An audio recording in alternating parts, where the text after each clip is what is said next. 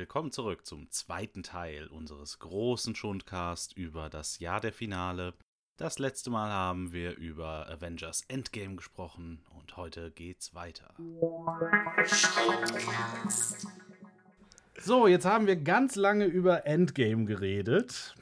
Und an der Stelle müssen wir dann aber übergehen zu dem anderen großen Ende und das war dann natürlich Game of Thrones. Und Game of Thrones, acht Staffeln waren es jetzt, über neun Jahre dann, weil ja ein Jahr Pause gemacht wurde. Glaube, 73 Folgen. 73 Folgen, äh, auch eher relativ lange Folgen und war ja letztlich über dieses ja fast Jahrzehnt äh, das TV-Phänomen mehr oder weniger. Ja. Äh, also vielleicht dann nach Lost das nächste große Ding oder sowas. Größer als Lost. Ja, Wesentlich- Lost hatte nicht diesen Massenappeal. Äh, ich habe mich nie mit Lost beschäftigt, Ja, zum Beispiel. viel größer, aber wenn Ja. man sich versucht, einen Vergleich zu finden. Und ja, Game of Thrones, letzte Staffel. Und die Serie hat ja generell natürlich äh, eine interessante Entstehungsgeschichte, da sie ja auf den Romanen von George R. R. Martin basiert, die ja noch nicht fertig sind. Und ungefähr irgendwo bei Staffel 5 wurde es dann ja langsam kritisch. Dann haben sie ja noch zwei Staffeln lang äh, Teile der Bücher mit äh, dazu gedichteten Aspekten vermischt. Aber auch Und- sehr, sehr lose. Also, Ja, äh, wie gesagt, aber das Ja. ist halt, Ja, dann, aber dann schon, sie haben noch halt noch. ja. Und, ähm, und äh, Staffel 7 auf jeden Fall, die war dann ja komplett neu. Also da waren die Buchleser dann ja raus, endgültig. Da war ja nichts mehr drin, was irgendwie noch aus den Büchern stammte. Und dann jetzt Staffel 8, das große Finale mit äh, extra einem Jahr Pause, weil es so besonders aufwendig produziert war. Ja. Ähm, wer war da alles von Anfang an dabei? ähm, von Anfang an. Das heißt, seit 2011 oder was meinst du? Staffel 1 war noch. ja, ich habe ich hab bei Staffel 3 irgendwann ange... Also, da, als die dann rauskam, da habe ich... Ange oder Staffel 4, irgendwie sowas. Mhm. Also ein bisschen verzögert äh, und dann bin ich reingekommen und war sofort auch drin. Ja. Mhm. Ich glaube, ich bin so bei Folge 8 oder sowas, der ersten Staffel. Da, da äh, bin ich da so au- drauf aufmerksam gemacht worden. Dann Das war ja auch die äh, erste, glaube ich, dramatische Wendung, kam ja in Folge oder Neun. Neun. Ja, aber, Immer aber die vorletzte, Die, ja. die, die kannte ich noch nicht. Also das, den Twist kannte ich noch nicht. Mhm. Und ähm, ich weiß, dass wir dann relativ, also die, die gesehen haben, da sind wir zurückgegangen, haben halt dann quasi auch die erste Staffel fast am Stück gucken können. Ich glaube, die letzte Folge war noch nicht draußen. Und ja, und seitdem halt immer bei US-Ausstrahlung eigentlich Ja. dabei gewesen. Zwischenzeitlich auch mal ein bisschen das Interesse verloren, aber trotzdem weitergeguckt. Ja, bei mir auch so Staffel 1 halt geguckt, auch halt relativ früh mitgekriegt, dass das wohl äh, was Interessantes sein soll. Äh, nach Staffel 1 dann alle Bücher gelesen, die es zu diesem Zeitpunkt gab. Ähm, das sind immer noch die gleichen. Mhm. Nein, ich glaube, da kam dann der, Das äh, fünfte das, das kam fünfte kam. A dann Dance with Dragons Genau. kam, ähm, das kam 2011, also mehr Ja. oder weniger zeitgleich mit der ersten Ah ja, Staffel. genau. Okay. Und dann die dann alle gelesen sozusagen und äh, das fand ich auch total interessant, dass man dann noch gemerkt hat, okay, durch Band 1 musste ich mir richtig durchkämpfen, weil die Staffel 1 halt sehr nah an Band 1 dran Mhm. ist, inhaltlich auch. Und deswegen halt es im Prinzip keine Wendungen gibt, die einen irgendwie überraschen.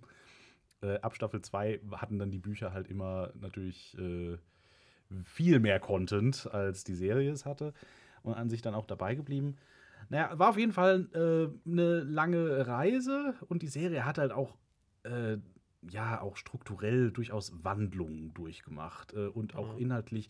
Das Budget äh, hat auch Wandlungen durchgemacht. Also da wurde ja exponentiell mehr Geld reingepumpt von Staffel zu Staffel. Also wenn man denkt, dass, ich glaube, in Staffel 2 das Battle of the Blackwater, was in den Büchern bei Tageslicht stattfindet, äh, da bei Nacht stattfand, weil man dann ein bisschen besser verstecken kann, dass man nur 50 Statisten hat äh, oder sowas. ähm, das ist halt auch interessant und dass wir dann jetzt halt in der letzten Staffel bei Folgen sind, die teilweise halt auch deutlich über eine Stunde dauern und teilweise eben oder allesamt halt budgetmäßig ganz, ganz oben in der Oberliga mitspielen, was TV-Produktionen an, an, angeht. Also was bei TV-Produktionen auch alles sprengt, was man da eigentlich so gewohnt ist, selbst bei hochwertigen Serien. Ähm, ja, und zu der letzten Staffel von Game of Thrones gibt es durchaus Meinungen. Ähm, es gibt generell, äh, wenn man so in die Medien guckt, durchaus erheblichen Backlash zu manchen Entwicklungen. Und ähm, ja, ich weiß nicht, wie wir das anfangen wollen. Vielleicht möchtet ihr da noch mal euch erstmal äh, doch noch erstmal das, seid ihr denn zufrieden mit dieser Staffel, so jetzt mal ohne ins Detail zu gehen? Ich fange vielleicht mal an, weil ich glaube, ich bin noch, sagen wir mal, vielleicht noch am zufriedensten mit der Staffel, Mhm. würde ich mal äh, behaupten. Ähm, ich fand sie halt zu kurz. Das ist vielleicht Mhm. mein Kritikpunkt. Ähm, es gab halt so, die, die erste Folge war halt so, oh ja, nicht spoilern lassen. Immer so, ja, ist nichts passiert. äh, in der zweiten Folge war es, die zweite Folge war für mich halt super interessant, weil Ja. da sehr viele Charakter-Payoffs auch die beste Folge, glaube ich. vorkam. Genau. Ja. Äh, und da hat man halt, man hat einfach gemerkt, okay, jetzt geht es halt dem, auf das Ende zu. Und alle F Figuren wurden in Position gebracht, sodass sie äh, am Ende, sodass sie halt irgendwann jetzt sterben können. Weil es stand ja die große Schlacht an. Mhm. Folge 3 fand ich inszenatorisch super, logisch eher nicht so. Und äh, war dann halt auch relativ unbefriedigend am Ende, muss ich sagen. Also so dieses, es gab zwar dann diesen Badass Aria-Moment für mich, aber äh, der hat, der, der, das Ding, das wirkte trotzdem antiklimatisch, auch wenn so viel Spektakel da drin passiert ist. Mhm. Also ähm, da, da war ich ein bisschen enttäuscht, muss ich sagen. Danach, die, die Folge danach fand ich dann wieder okay. Äh, allerdings ging es mir dann zu schnell auch auf das Finale zu. Hm. Und das ist so das, das Ding. Diese, dieser große Twist in, Staffel, in Folge 5 hat mich jetzt nicht wirklich so überrascht, weil ich den habe schon seit Staffeln vorausgesehen. Also von daher war ich völlig irritiert davon, dass Leute Mhm. gab, die gesagt haben so, was? Was macht die da? Ich denke mir so, ja, das ist ihr Plot. Ja, Da geht er die ganze Zeit gut, da kommen wir zu. gleich noch aufs Mhm. Detail. Da geht es auch mehr ums Wie als ums Das, Ja. glaube ich, bei vielen. Ja, gut, okay, das, Ja. das kann ich nachvollziehen. Mhm. Ja, also bei den ersten zwei Folgen ging es mir sehr ähnlich wie dir. Ähm, dann die dritte Folge, also bei, nach jeder Folge dachte ich erstmal so, ja, ja, das war in Ordnung. Hm, okay. Und dann fing ich an, drüber nachzudenken. Und ähm, gerade Folge 3 ist, also da dachte ich mir wirklich, was haben die sich denn dabei gedacht? Also die große, ähm, die, die große Bedrohung, die über Staffeln als das Allerschlimmste, was passieren kann, äh, dass dieser Night King kommt, dass die White Walker kommen und alles vernichten, sowas, dass das in Staffel äh, oder in, in Folge 3 mit einer Episode beendet wird und äh, dass Arya ihn dann äh, tötet. Das, es ist halt, es war nicht verdient. Also die Sache hat, also die Serie hat sich diesen Moment irgendwie noch nicht verdient gehabt, beziehungsweise der Charakter Arya, das, das passte irgendwie nicht. Es wurde nicht gut genug irgendwie eingeführt, dass sie es dann sein würde. Aber ähm, ich finde auch die Inszenierung dieser Episode ist halt, es, es war sehr, sehr hektisch geschnitten, dadurch auch noch sehr dunkel. Also auf meinem äh, Bildschirm habe ich die ganze Zeit halt Pixel gesehen, also A- Artefakte, einfach dadurch, dass es so dunkel war. Vers- Mein, mein Bildschirm versucht hat, das irgendwie aufzuhellen. Das war halt, hm, also Ich glaube, Auch die Folge sieht auf. Bluray, wird die fantastisch ja, aussehen. wahrscheinlich dann, Mhm. wenn es nicht gestreamt Ja, man äh, ist sagt über generell, dass das. Streaming-Material, was HBO liefert, generell immer so ein bisschen mäh ist. Ja. Also, Aber, also das war halt dann echt unbefriedigend. Dann die, die nächste Folge, diese The Last of the Starks, das, das war dann irgendwie sehr unbefriedigend, irgendwie, weil da so viele Momente waren, wo ich dachte, wa- warum und hä und was? Also, dass dann zwischendurch ein Ra- Drache einfach so aus heiterem Himmel äh, niedergeschossen wird, das war dann. Äh. Und dann die, äh, die ähm, fünfte Episode ähm, hat dann für mich als reines Spektakel wieder super funktioniert, aber da auch die, äh, diese Momente, die großen äh, What the fuck-Momente, die hat sich, die wurden nicht gut eingeführt, dass äh, sie verdient gewesen wären. Und so ging es mir ähnlich auch ähm, mit der letzten Folge dann, dass ich dachte, Mhm. eigentlich im Prinzip okay, so ganz nett, irgendwie nette Ideen, aber irgendwie viel zu schnell, Ja. viel zu über, äh, äh, ja, viel, viel zu überhastet irgendwie gemacht und letztendlich dann doch unbefriedigend. Also ich habe sehr schnell in dieser Staffel schon gemerkt, so, okay, es ist irgendwie alles nur noch irgendwie Fanservice und äh, es wirkt, als wollte man es irgendwie schnell hinter sich Mhm. bringen. Und bei mir ging es mir ging's dann genauso. Ich wollte es dann einfach schnell hinter mich bringen und ich war irgendwie nicht mehr begeistert. Es war einfach so, ja, ich schaue die Folge und dann, naja, okay. Da bin ich aber auch bei dir. Also Mhm. dieses, dieses vor dem Finale war ich jetzt auch so, ja, bringen wir es hinter uns. Ja. Also das war jetzt nicht so, also ich, ich konnte das halt, ich konnte, ich mochte das, was ich teilweise gesehen habe, aber halt die, ja, die große Begeisterung dahinter war halt schon weg. Aber das liegt halt so ein bisschen an der Prämisse der Serie so äh, Mhm. äh, also begründet für mich, Mhm. weil ähm, für mich ist die Serie einfach stärker im Anfang, Mhm. weil einfach äh, die, die Serie hat für mich dadurch äh, die Serie ist für mich dadurch so besonders herausragend gewesen, weil am Anfang gab es so viele Möglichkeiten, in denen sich alles halt entwickeln Mhm. können. Und äh, das, was am Ende jetzt, glaube ich, für so ein bisschen so ein bisschen, sch- was das Ende so ein bisschen schwierig gemacht hat zu verfolgen, ist halt, es gab einfach nicht mehr so viele Möglichkeiten, Mhm. in, in das sich diese, dieser Plot entwickeln konnte. Da, das heißt, die Überraschungen sind nicht mehr so da. Und äh, gleichzeitig hätte ich es aber auch scheiße gefunden, wenn sich das jetzt noch mal ewig über zwei, drei Seasons hätte Mhm. äh, erstreckt, weil ich gedacht habe, so viel habt ihr da halt auch nicht mehr, um da jetzt halt noch mal, noch mal so richtig was, was rauszuholen. Deswegen fand ich einfach ab Staffel 6 dieses, dieses Anziehen des Erzähltempos fand ich durchaus toll. Ja. Staffel 8 hätte vielleicht so eine Folge mehr gebraucht, um das Ganze so ein bisschen, diese, diese, diese Spektakelhöhepunkte ein bisschen auseinanderzuziehen. Das ist vielleicht die Hauptkritikpunkt, die ich an Staffel 8 haben würde. Ja, also wenn ich auf die sechs Folgen zusammen gucke, da bin ich halt auch an ähnlichen äh, Punkten wie ihr. Ähm, Folge 1 und Folge 4 sind beides so etwas unrunde, etwas unrunde Setup-Folgen, die halt vor allen Dingen Leute in Posi- also das hat aber Game of Thrones auch immer. Die erste Folge war halt immer so die Setup-Folge, wo eigentlich nicht viel passiert ist. Oder wenn dann nur so eine Kleinigkeit. In Folge 4 ist halt, im Prinzip passieren in Staffel äh, 8 zwei Staffeln. Ja, Ne? ja das ist halt genau. Mhm. äh, so, so von, den, von den Major Points her. Man hat halt zwei große Höhepunkte mit diesen zwei großen Schlachten, wenn man so will. Ne? Ähm, und äh, Folge 2 finde ich halt ganz herausragend, äh, weil sie halt wirklich nochmal zeigt, dass die gut Charaktere schreiben können und auch sich mit ihren Charakteren beschäftigen können. Und das macht es halt umso trauriger, dass das halt im Rest der Staffel teilweise komplett über Bord geworfen wird.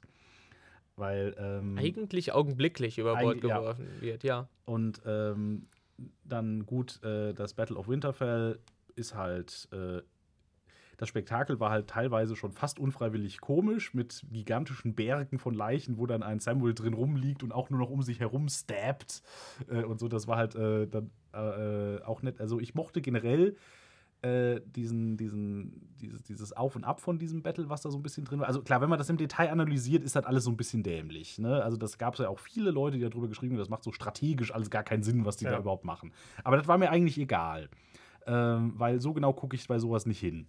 Ähm, mir ging das Drama der Schlacht wiederum, hat für mich relativ gut funktioniert, Ja. fand ich. Weil äh, man hatte halt immer so, es war immer auf der Kippe. Man hatte immer so, okay, jetzt haben sie so ihren, ihren Startpunkt, jetzt haben sie so ihre Strategie, mit der sie halt jetzt sich wehren wollen. Und dann sind es einfach viel zu viele und es sind viel zu viele. Und dann rappeln sie sich aber wieder auf, weil dann kommt Danny mit dem Drachen an und bratzt alle weg. Und dann denken wir wieder, okay, und dann, und dann, und dann sind es aber trotzdem wieder viel zu viele und viel zu viele und viel zu viele. Also ich, diese Hoffnungslosigkeit durch die untoten Horden sozusagen, die kam, fand ich gut rüber. Dass die halt trotz aller ihrer ja schon übermenschlichen Anstrengungen ähm, dann trotzdem einfach keine Chance hatten und dass das immer deutlicher wurde, dass sie keine Chance hatten. Also da, da, das hat für mich gut funktioniert. Und ähm, dann am Höhepunkt letztlich mit, äh, mit dem Night King und Bran und Arya, da hat es dann letztlich dieser ganze Szenenaufbau und, und natürlich der an der Stelle wieder grandiose Soundtrack ähm, für mich sehr rausgerissen. Also da saß ich auch die, die Folge über. In der ganzen Staffel hatten wir das immer so, äh, als wir auf dem Sofa saßen, dass wir dann immer, was wir halt nur bei Serien tun, die wir halt nicht unglaublich packen finden, dass wir ein bisschen miteinander geredet haben zwischendurch, ne? weil sonst gucken wir auch schon mal ganz andächtig so eine Serie und dann ist man ja drin und dann quatscht man ja nicht mehr. Und zum Ende hin, da habe ich dann auch nicht mehr gequatscht. weil da war ich dann doch irgendwann drin. Irgendwann war ich drin. Irgendwann hat es mich gepackt. Ne? Das hat ein bisschen gedauert, aber äh, am Anfang war ich nur so, oh, oh und oh, oh weia, ne? Und, dann, und äh, als es dann zum Night King hinging und das Piano, ich, ich, bin ja ein Sucker für Piano-Soundtracks, ne? Also da, da bin ich ja sofort Gänsehaut, ja. Äh, auch bei Westworld. Ne? da bin ich ja sofort, geht mir das unter die Haut. Und diese ganze Sequenz und man wusste nicht, was kommt jetzt, was kommt jetzt. Schafft John irgendwie dahin, schafft, schafft äh, Bran irgendwen. Ich habe kurz gedacht, dass äh, schafft Theon vielleicht tatsächlich irgendwie noch eine Heldentat, aber dann ist es natürlich komplett wasted. Ich dachte kurz, ähm, walkt jetzt äh, Bran in Theon rein, um damit den Night King zu backstabben. Das wäre noch so ein Move gewesen, den hätte ich cool gefunden, ja. Und, und dann kommt halt Deus Ex Aria, aber so cool, Ne, es war natürlich so Deus Ex Machina Moment, aber es war so cool einfach. Also ich, ich, ich saß dann wieder auf dem Sofa, da brach es dann auch so aus mir so, yes! Ne? Mhm. Ähm, weil äh, verdient. Äh, im Sinne von, das hätte vielleicht mehr Aufbau gebraucht. Okay, ja. Ähm, aber ich fand generell, dass Arya das war jetzt, die Night King platt gemacht hat, fand, fand ich nice. Das war also okay. Ähm, sie, das ist auch ein, äh, generell ist auch Arya noch so mit der Charakter, der am besten funktioniert in dieser Staffel für mich ähm, weil ihre Entwicklung von diesem Racheplot weg, der mhm. da gemacht wird, auch sehr explizit gemacht wird, äh, funktioniert für mich sehr gut, auch in der Kürze.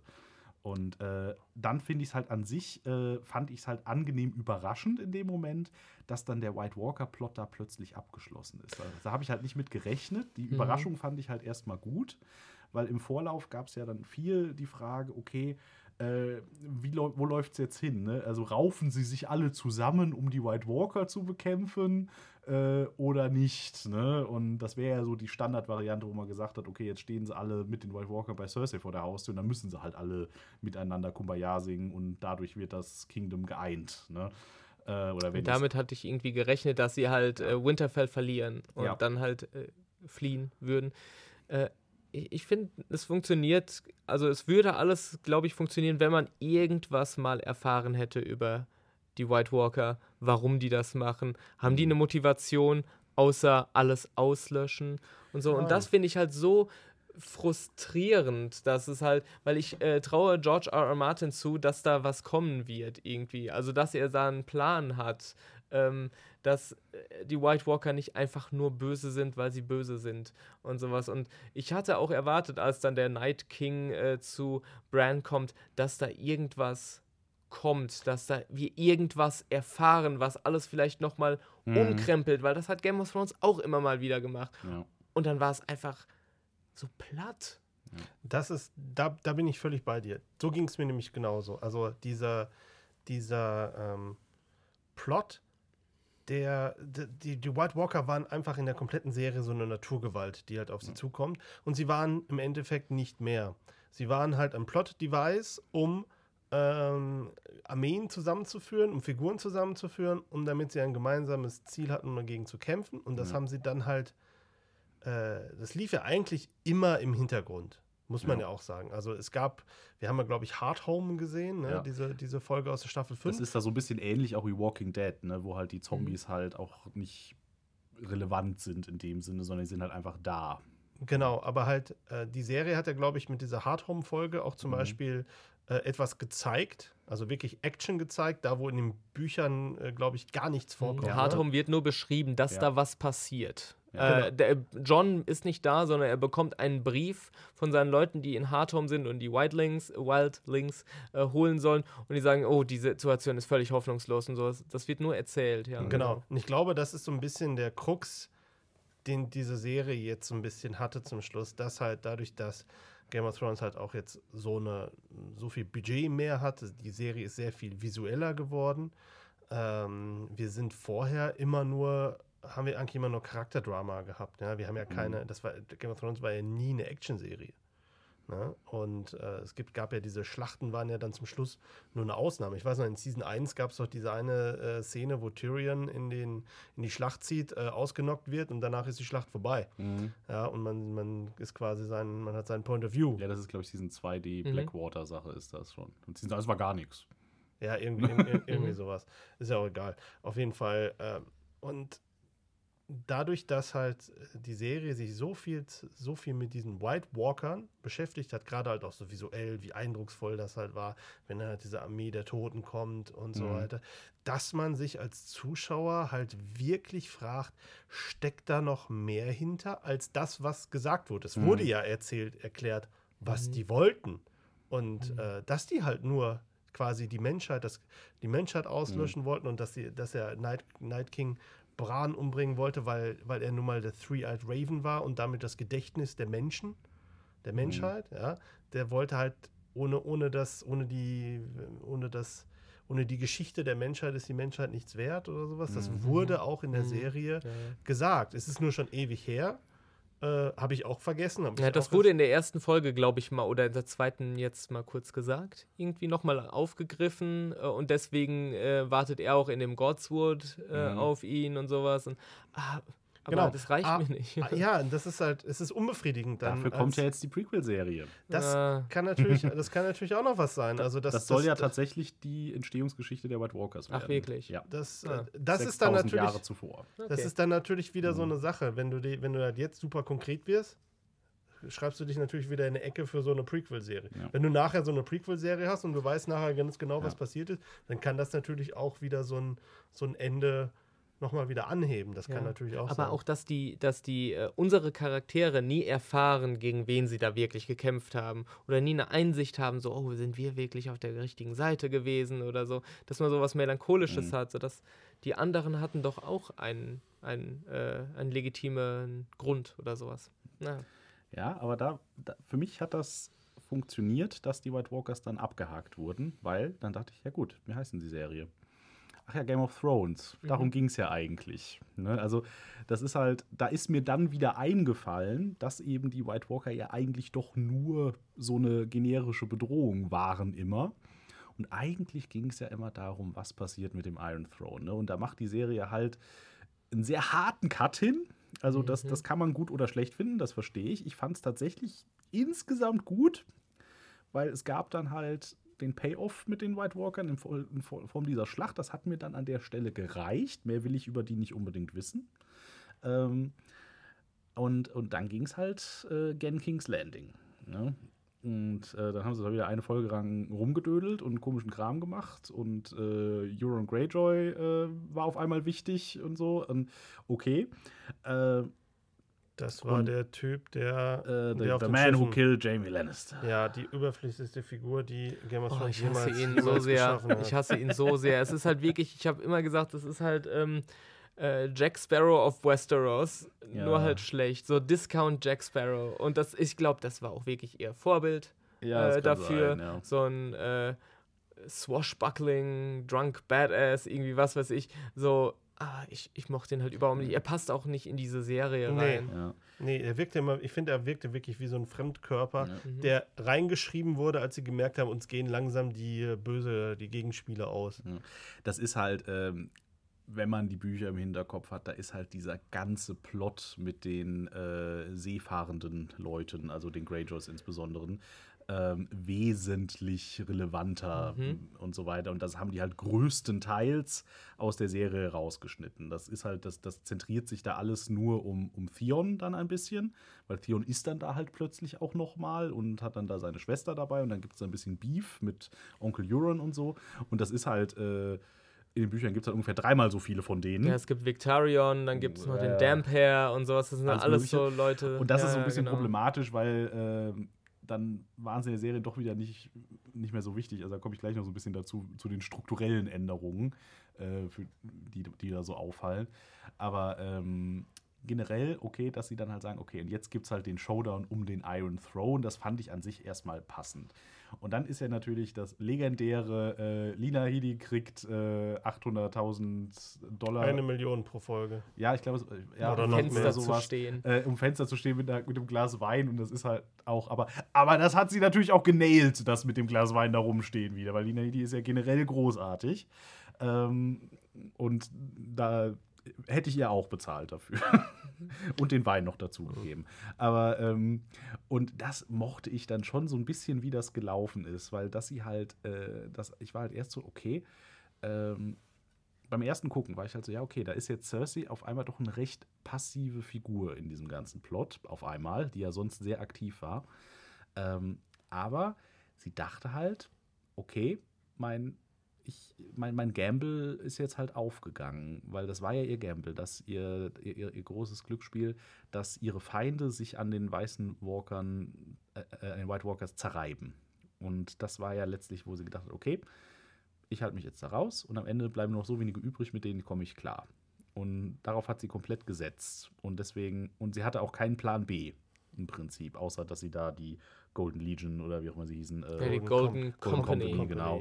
ja. äh, da rumstehen hatte und so, ne? Und, und das Aber fand sie, hat halt, ja, sie wollte ja Elefanten haben. Sie ja Genau, sie hat ihre scheiß Elefanten. Wenn sie die Elefanten Das, gehabt das mochte hätte, ich sehr. I, Ja. I really wanted those elephants. Ja, Das, deswegen, das war also, super. Die wenig, also das, das- deswegen, und, und da kommen wir jetzt halt wirklich ans Eingemachte, wie dann letztlich alle, alle Figuren so vor sich hin sterben. Äh, ich meine, im Battle of Winterfell gab es ein paar Nebencharaktertote ähm, und so Rest weiter. in peace at Toilet. Und, äh, Ja. ähm, und so weiter. Und da gibt es nicht viel zu, zu sagen. Und dann ist ja die Frage, wie dann halt in diesen letzten, ja, eig- eigentlich hauptsächlich in Folge 5 äh, die meisten abgehakt werden. Und da äh, zum Beispiel fand ich überwiegend an sich gelungen, die, die, die, die, Tode.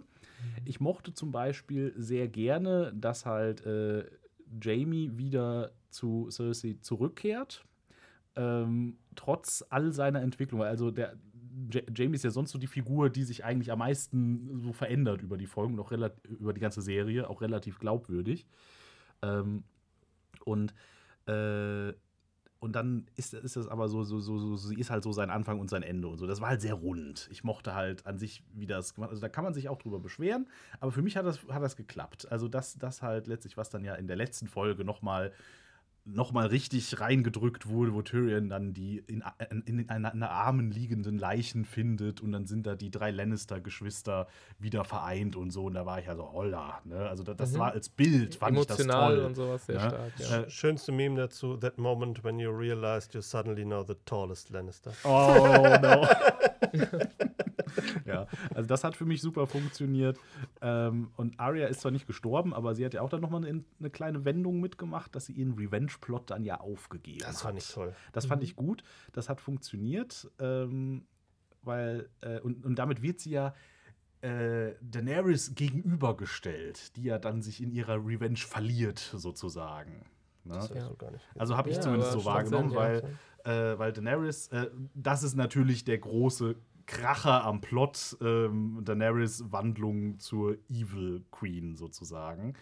Ähm, einerseits ähm, absolut, sie wollte immer Queen of Iron Throne werden at all cost. Und das hat sie die ganze Serie lang gesagt und insofern, sure. Ne? Das Problem ist halt dieses, diese, diese Entscheidung für äh, zivile Kollateralschäden, die dann da kommt. Ne? Äh, das halt, das kam halt so, das haben sie halt versucht anzudeuten. Ähm, in den Folgen davor natürlich, dass sie ja dann auch durch, die, durch den Reveal über, über, über John, äh, über seine Targaryen-Herkunft, äh, dass sie dadurch unsicher wurde. Und ähm, dass sie de deswegen dann in dieser Situation so als mehr oder weniger als Kurzschlussreaktion auch ein bisschen äh, sagt, okay, nee, ich muss jetzt diese ganze Stadt in Brand setzen. Ähm, und so weiter. Und da, da, da verstehe ich, dass da viele Leute ein Problem mit haben. Ich bin an sich mit diesem Plot komplett on board. Mhm, ja. Auf, auf dem Papier bin ich komplett on board damit, dass halt Daenerys äh, letztlich eben auch nicht äh, perfekt ist, äh, dass Daenerys eben letztlich auch die Macht will, dass Daenerys äh, letztlich vielleicht auch, äh, wie, wie sie es in der letzten Folge dann auch nochmal betonen, ein, ein, ein bisschen so ein, so ein Messias-Komplex entwickelt. Das finde ich alles so als Ideen, finde ich das super, aber die zeitliche Kompression macht es für mich halt Ich, nicht glaubhaft. ich musste so lange nachdenken, als dieser Moment passiert, wo sie praktisch so snappt. Mhm. ich muss, ich habe es dann erstmal einfach akzeptiert und dachte, ja, okay, aber mir war nicht klar, warum. Also ich musste so lange drüber nachdenken und grübeln und lesen und alles, bis mir bewusst wurde, warum das so ist. Und ich, es ist nicht hundertprozentig klar. Ist es jetzt, also ich habe es letztendlich so gelesen, dass ähm, sie an dem Punkt ist, wo sie, wo sie alles hat. Mhm. Und, und dann merkt sie plötzlich, was sie dafür alles aufgeben musste. So habe ich es gelesen, dass sie alle ihre Freunde und Weggefährten praktisch äh, dafür gestorben sind und sie merkt, das war es doch einfach nicht wert. Aber ich bin mir nicht so sicher, ob das die richtige Lesart ist. Ich meine doch, ich bin mir jetzt nicht ganz sicher, weil ich habe die Folge jetzt auch nur einmal gesehen.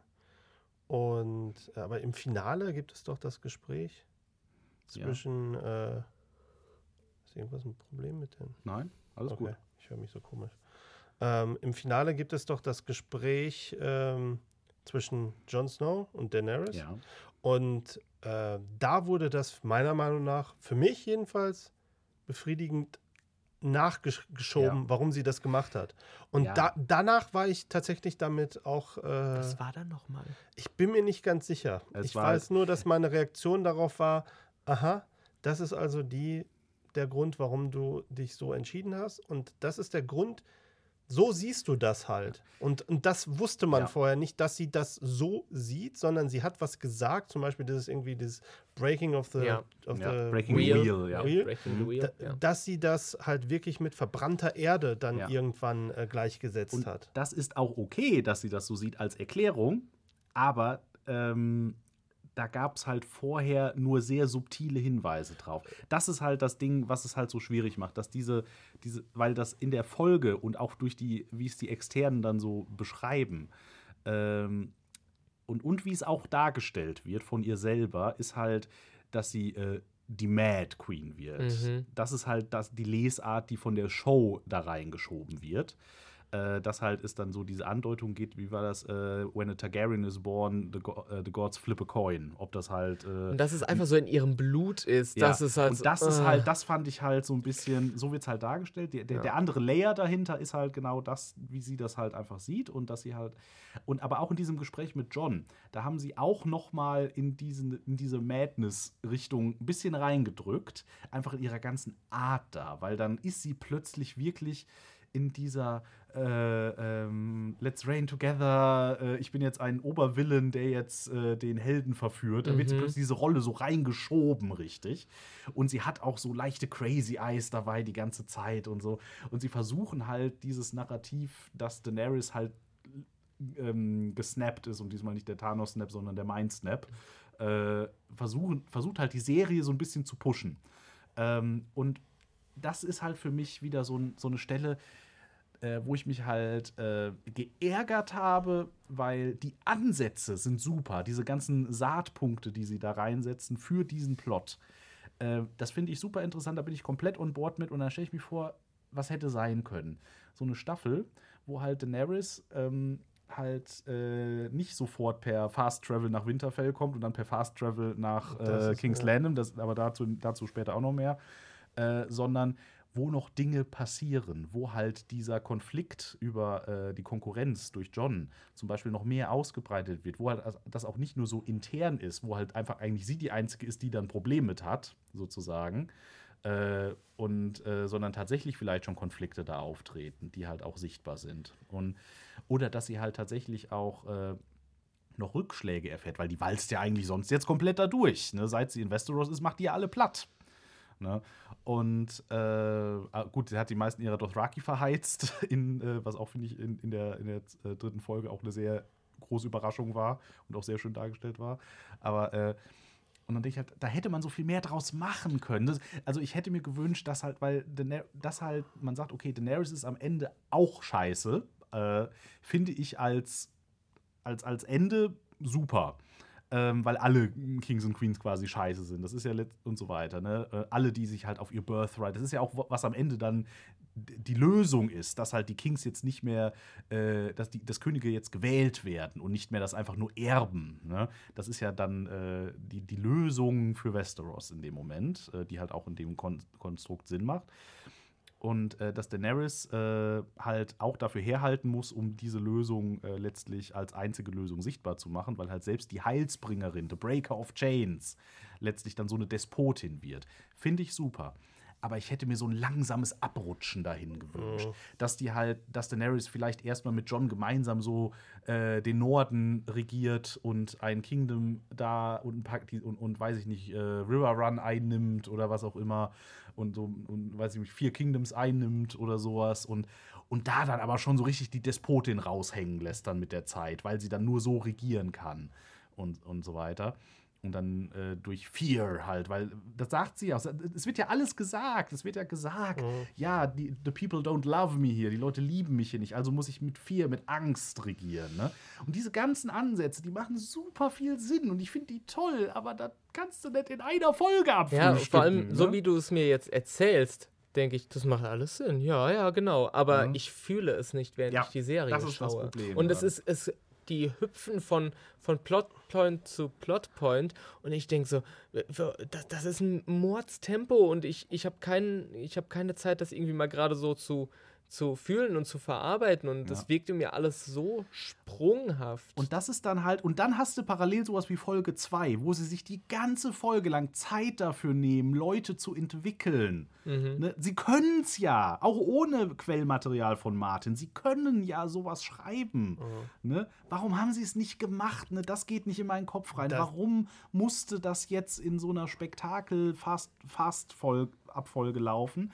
Warum hatte man da nicht vielleicht wenigstens doch dann ne, vier Folgen noch da reinschieben, sozusagen. Ne? Ja, ist dann Filler, ne? aber das Filler ist das, was Game of Thrones immer so einzigartig gemacht hat. Die Entwicklungen, die da so Ja. waren, für mich. Das ist aber auch der Punkt, den ich wirklich auch nicht verstehen kann, weil wenn ich jetzt im Nachhinein, äh, ist ja herausgekommen, dass HBO tatsächlich bereit war, den für zehn Folgen das Budget zu geben und gesagt hat, wir wollen zehn Folgen haben, macht zehn Mhm. Folgen. Und die haben halt gesagt, nein, quasi, das gibt es nicht her, wir äh, brauchen nur sechs Folgen. Also, das gibt es nicht her. Also Ja, Game so of ein- Thrones, ja, ja, mit Sicherheit haben sie das so gesagt, aber ich meine, Ja. wenn man sagt, äh, Game of Thrones und die ganzen Geschichten, das ganze Werk von Martin geben das nicht her. Also das ist halt schon ein bisschen absurd. Ja, das wirkt halt, es ist, man kann es eigentlich nicht, man kann es nicht nachvollziehen, wie, warum man halt nicht gesagt hat, lass uns das doch noch ein bisschen äh, ausstrecken und dann, äh, ich glaube, wenn zwischen diesen großen, was, was hatten wir denn? Wir hatten, wir hatten zwei Schlachten, Mhm. ne?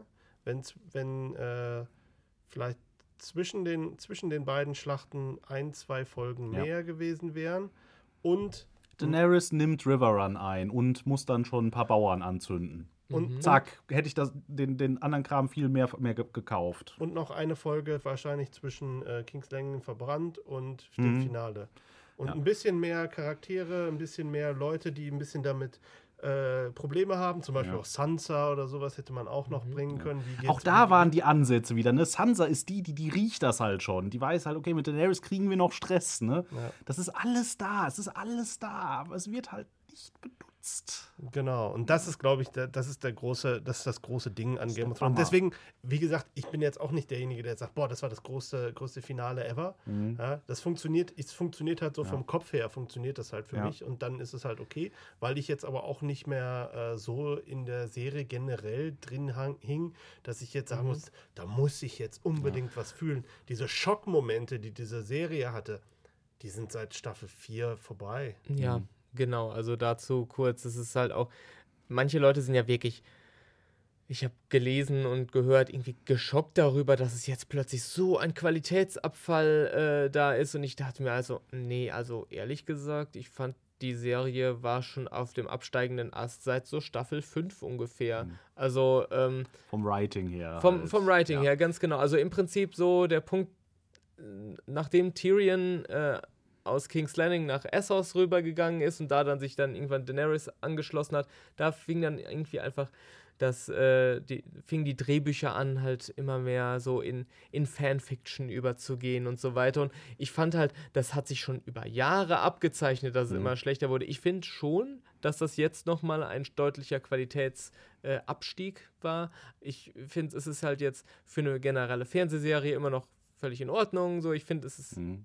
okay, aber was früher mal Game of Thrones war, das ist es halt bei weitem nicht mehr. Das ist richtig. Die- also, Die, die interessantere Frage ist halt tatsächlich weniger, ist das jetzt ein, ein sinnvoller Plot oder ist das jetzt ein gutes Ende? Zum Beispiel letzte Folge ist halt primär ein Epilog, den ich an sich auch ganz gelungen finde. Und so. Ich mag auch, wie das, wie das, äh, wie das läuft halt letztlich mit Daenerys äh, und so. Das äh, finde ich alles in Ordnung. Bran the Broken on his, Ja. on his wooden wheelchair. Ja, he brought his own throne. Ne? Also, äh, und, dem, äh, und der Drache, der, der sich der äh, semantischen Signifikanz des Iron Throne Oh ja, oh ja, Aber- das, aber das, das war fand ich- das war fantastisch. schön, das, das war war so, schön, sah ja. wunderschön auch Ja, aus. Also ja. es war alles, also äh, generell und äh, handwerklich ist natürlich bis auf die Dunkelheit in der Schlacht bei Winterfell. war da- handwerklich auch war top, das Hand, aber- ja, aber da kann man halt äh, drüber streiten, ne, ob das Mhm. jetzt äh, so der Übersicht geholfen hat, sagen wir mal. Äh, aber ansonsten war das halt alles toll. Auch äh, The Bells, äh, letztlich dieses ganze Kriegsfilm-Ding, was die da abgezogen haben, war halt auch großartig. Ne? Äh, und als auch da Arya wieder in Position gebracht wurde, jetzt müsste sie eigentlich noch mal ran, ne? aber hat dann doch eher sich dann um die kleinen Leute gekümmert und sowas. Ne? Also das fand ich alles toll.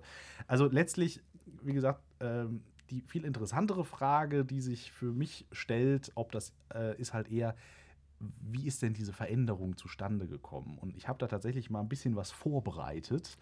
Ähm, ich habe nämlich zum Beispiel ähm, einen kleinen Twitter-Thread gefunden, wo das jemand sehr schön erklärt hat, äh, was denn die Unterschiede zwischen den früheren Staffeln und den neueren Staffeln sind.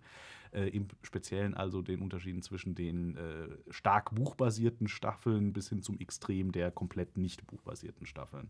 Ähm, den Link dazu, wenn ich ihn finde, pa packen wir auch wieder unten drunter. Ähm, dieser Mensch, der hat das so erklärt, ähm, es gibt beim Storywriting äh, Plotter und Panzer. Ähm, Das habe ich auch gelesen, aber ich Und das- nicht mehr. ja, es- der, ähm, und äh, Plotter sind halt äh, Menschen, die schreiben ihre Geschichte äh, mit einem Anfangspunkt und einem Endpunkt und schreiben dann ihre Geschichte äh, an dieser Linie entlang und machen auch ihre Charaktere so, dass die dieser Linie folgen. Ähm, diese, diese Art, Geschichten zu schreiben, hat gewisse Vorteile, nämlich zum Beispiel, dass halt irgendwie ein Finale oder ein Twist halt perfekt landet. Ne? Dass man dann genau halt richtig on point ist. Und dass man auch ewig schon, äh, schon, schon Staffeln vorher oder Bücher vorher Genau. Setups bringt. Genau. Ja. Und dass man dann halt äh, letztlich ähm, dann der Nachteil kann sein, dass manche Charaktere dann schon mal ein paar seltsame Entscheidungen treffen, damit es halt dem Plot Genüge tut. Die Panzer, und das kommt von Flying by the Seat of Your Pants, also einfach spontan äh, weiterentwickeln, äh, die folgen ihren Charakteren. Und George R. R. Martin, das hat er in Interviews auch bestätigt, ist ein Panzer. Der hat seinen, ja, der macht auch Long-Term-Sachen, aber das Problem, warum er auch mit seinen verdammten Büchern nicht fertig wird, ist, dass er seine Charaktere äh, einfach machen lässt. Er schreibt seine Figuren so, dass die Entscheidungen, die die treffen, mit seinem Bild davon, wie diese Charaktere funktionieren, wie die denken, harmoniert. Das heißt, dass zum Beispiel äh, Jon Snow halt äh, niemals irgendwie was machen würde, was halt seine, seine Duty verletzen würde oder so, weil das so ein Kerncharakterpunkt ist. Das heißt, der würde niemals dann einen Plot schreiben, wo Jon Snow dann plötzlich sagt, okay, jetzt gehe ich nach Hause oder jetzt verlasse ich die Night's Watch. Das hat er dann erst getan, nachdem er einmal gestorben ist und damit ja sein lebenslanger Contract vorbei war. Das fand ich ein wundervoller Punkt in der letzten Staffel. Ne? Oder vorletzten, ich weiß schon gar nicht mehr. Ne? Und sowas halt. Äh, und und äh, das hat natürlich, diese Art, äh, eine Story zu schreiben, hat natürlich den Vorteil, dass die Charaktere unglaublich glaubwürdig sind. Dass man denen gut folgen kann, dass alles, was die tun, Sinn macht, dass die auch äh, sehr lebendig wirken.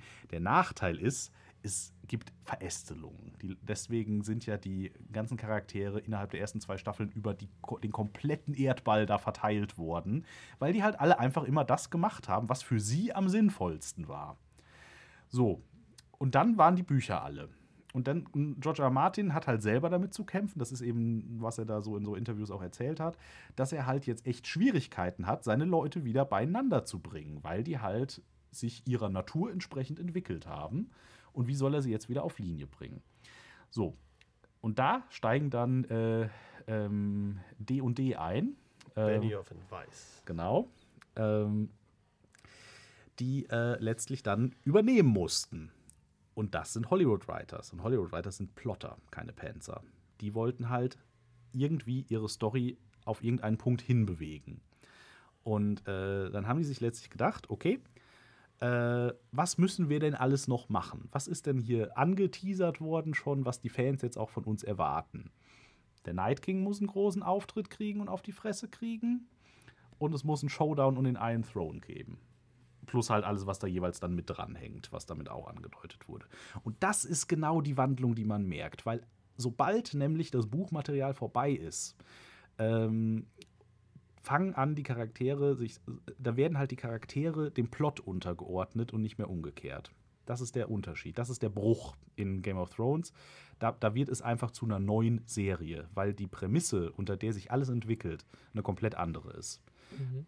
Das, ich fand das eine super Erklärung, die sehr gut nachvollziehbar macht, äh, was der Unterschied ist, weil das ist für viele so schlecht greifbar. So, ja, es geht alles sehr schnell und plötzlich äh, sind sie dann halt äh, innerhalb von einer Folge irgendwo hingereist und nicht mehr innerhalb von einer Staffel und so. Ne? Aber okay, aber das ist ja eigentlich ist das ja dasselbe in Grün. Der Unterschied ist halt, früher hat halt, äh, ging es dann halt darum, okay, sie schreiben halt. äh, äh, Martin schreibt halt dann darüber, wie sich die Charaktere entwickeln und dann sind sie halt mal eine ganze Folge auf der Kings Road nur am Labern miteinander und dadurch festigen sich dann Charaktere und ihre Entscheidungen werden gefällt unterwegs und so weiter und sie machen dann das oder das. Ne? Und äh, während halt jetzt in der zweiten Serienhälfte im Prinzip ähm, oder im letzten Seriendrittel, je nachdem, wie man sieht, ähm, plotmäßig eher die Hälfte, zeitmäßig eher ein Drittel. Ne? Äh, halt es darum geht, den Plot auf, auf Tour zu halten, dass halt alles möglichst auf ein befriedigendes Ende on point zusammenführt. Und Mhm. ich weiß nicht, wie ihr das seht, aber ich finde das eine super Erklärung. Ja, das, dafür. äh, das ist sehr schlüssig. Ich meine, was es aber auch noch gibt, ist, dass sie, oder vielleicht ist das eine Folge dessen, dass sie viele äh, Charaktermotivationen oder sowas wie, wie Prophezeiungen, die immer wieder eine Rolle spielten, Mhm. mehr oder weniger, ähm, soweit ich es zumindest sehe, dann außer Acht gelassen haben, dann zugunsten von, von halt neuen eigenen Ideen es halt Ja. gemacht haben. Dass zum Beispiel irgendwie äh, es immer diesen Erlöser-Charakter, äh, diese Figur des äh, prophezeiten Azor Ahai gab, äh, ne, von Melisandre, äh, die äh, ihn erst in Stannis gesehen hat und dann irgendwann in Jon Snow, dass es jetzt letztendlich äh, äh, weniger zumindest äh, da war oder dass es ähm, Haben sie diese- zumindest nicht mehr explizit Genau. gemacht. ne? Oder dass ja. es diese Prophezeiung gab, dass, ähm, dass äh, Cersei von ihrem, von dem kleinen Bruder, äh, von dem Valonqar erwürgt werden äh, soll und das kam halt auch nie wieder. Ich meine, es ist okay, wenn man einfach sagt,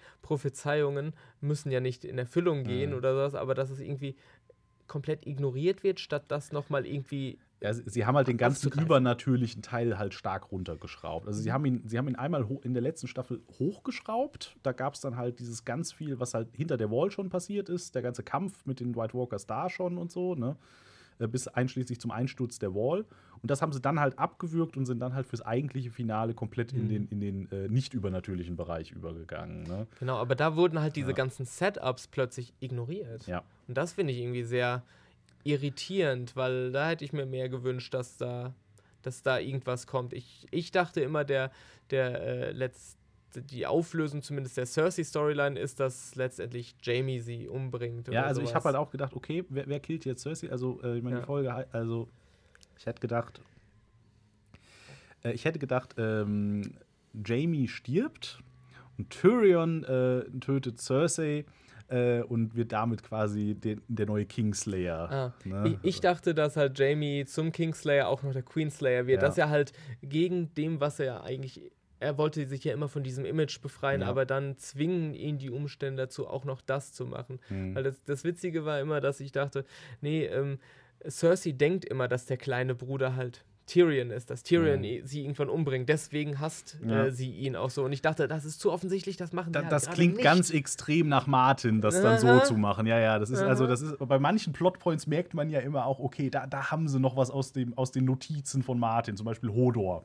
Ja, dieser ganze Circle mit Ho wo, wo Hodor das Name eigentlich herkommt, das ist halt, ähm, das haben sie auch hinterher bestätigt, das ist halt eins zu eins aus dem Text quasi von ist, Martin. Das ne? ist eine fantastische Ja. Episode. Ich meine, ich hätte zu dieser Episode auch eine, äh, eine Kritik damals auf Schundkritik geschrieben und das war, ne, die Episode hat mich absolut weggeblasen. Mhm. Das war aber Staffel 6, ne? Ja, das war noch Staffel 6, Mhm. genau. Und äh, das war noch so dieses George R. R. Martin Ja. Writing irgendwie. Und da hatten sie halt immer noch so ein paar Fragmente von. Ne? Und äh, man kann halt generell auch davon ausgehen, das wurde ja auch mehrfach bestätigt, dass das Ending insgesamt so in groben Zügen natürlich auch mit Martin abgestimmt ist. Äh, aber da gibt es natürlich viele Details, wie das halt jetzt endlich ist es jetzt äh, am Ende Daenerys oder ist es am Ende Cersei und so weiter. Das könnte sich ja nochmal ändern. Es Mhm. wäre beides möglich. Ich denke mal, dass sich auf jeden Fall ganz Ja. viele Schicksale von Ja.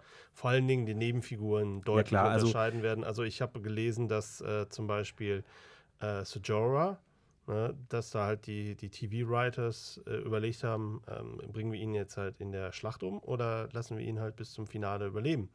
Mhm. Und das ist halt eine, das konnten die sich halt aussuchen, das ist Ja. halt nicht Ja, klar, also vorgegeben. das ist auch äh, vorgegeben, in dem Sinne war ja gar nichts. Ne? Sie haben sich ja nur so die groben Züge von ihm halt abgeholt. Er, er weiß es ja selber noch nicht, weil er ist ja ein Panzer. Er weiß ja selber noch nicht, wo die Leute wirklich landen Mhm, am ja. Schluss. Ne? Das ist es ja halt, das sagt er ja selber.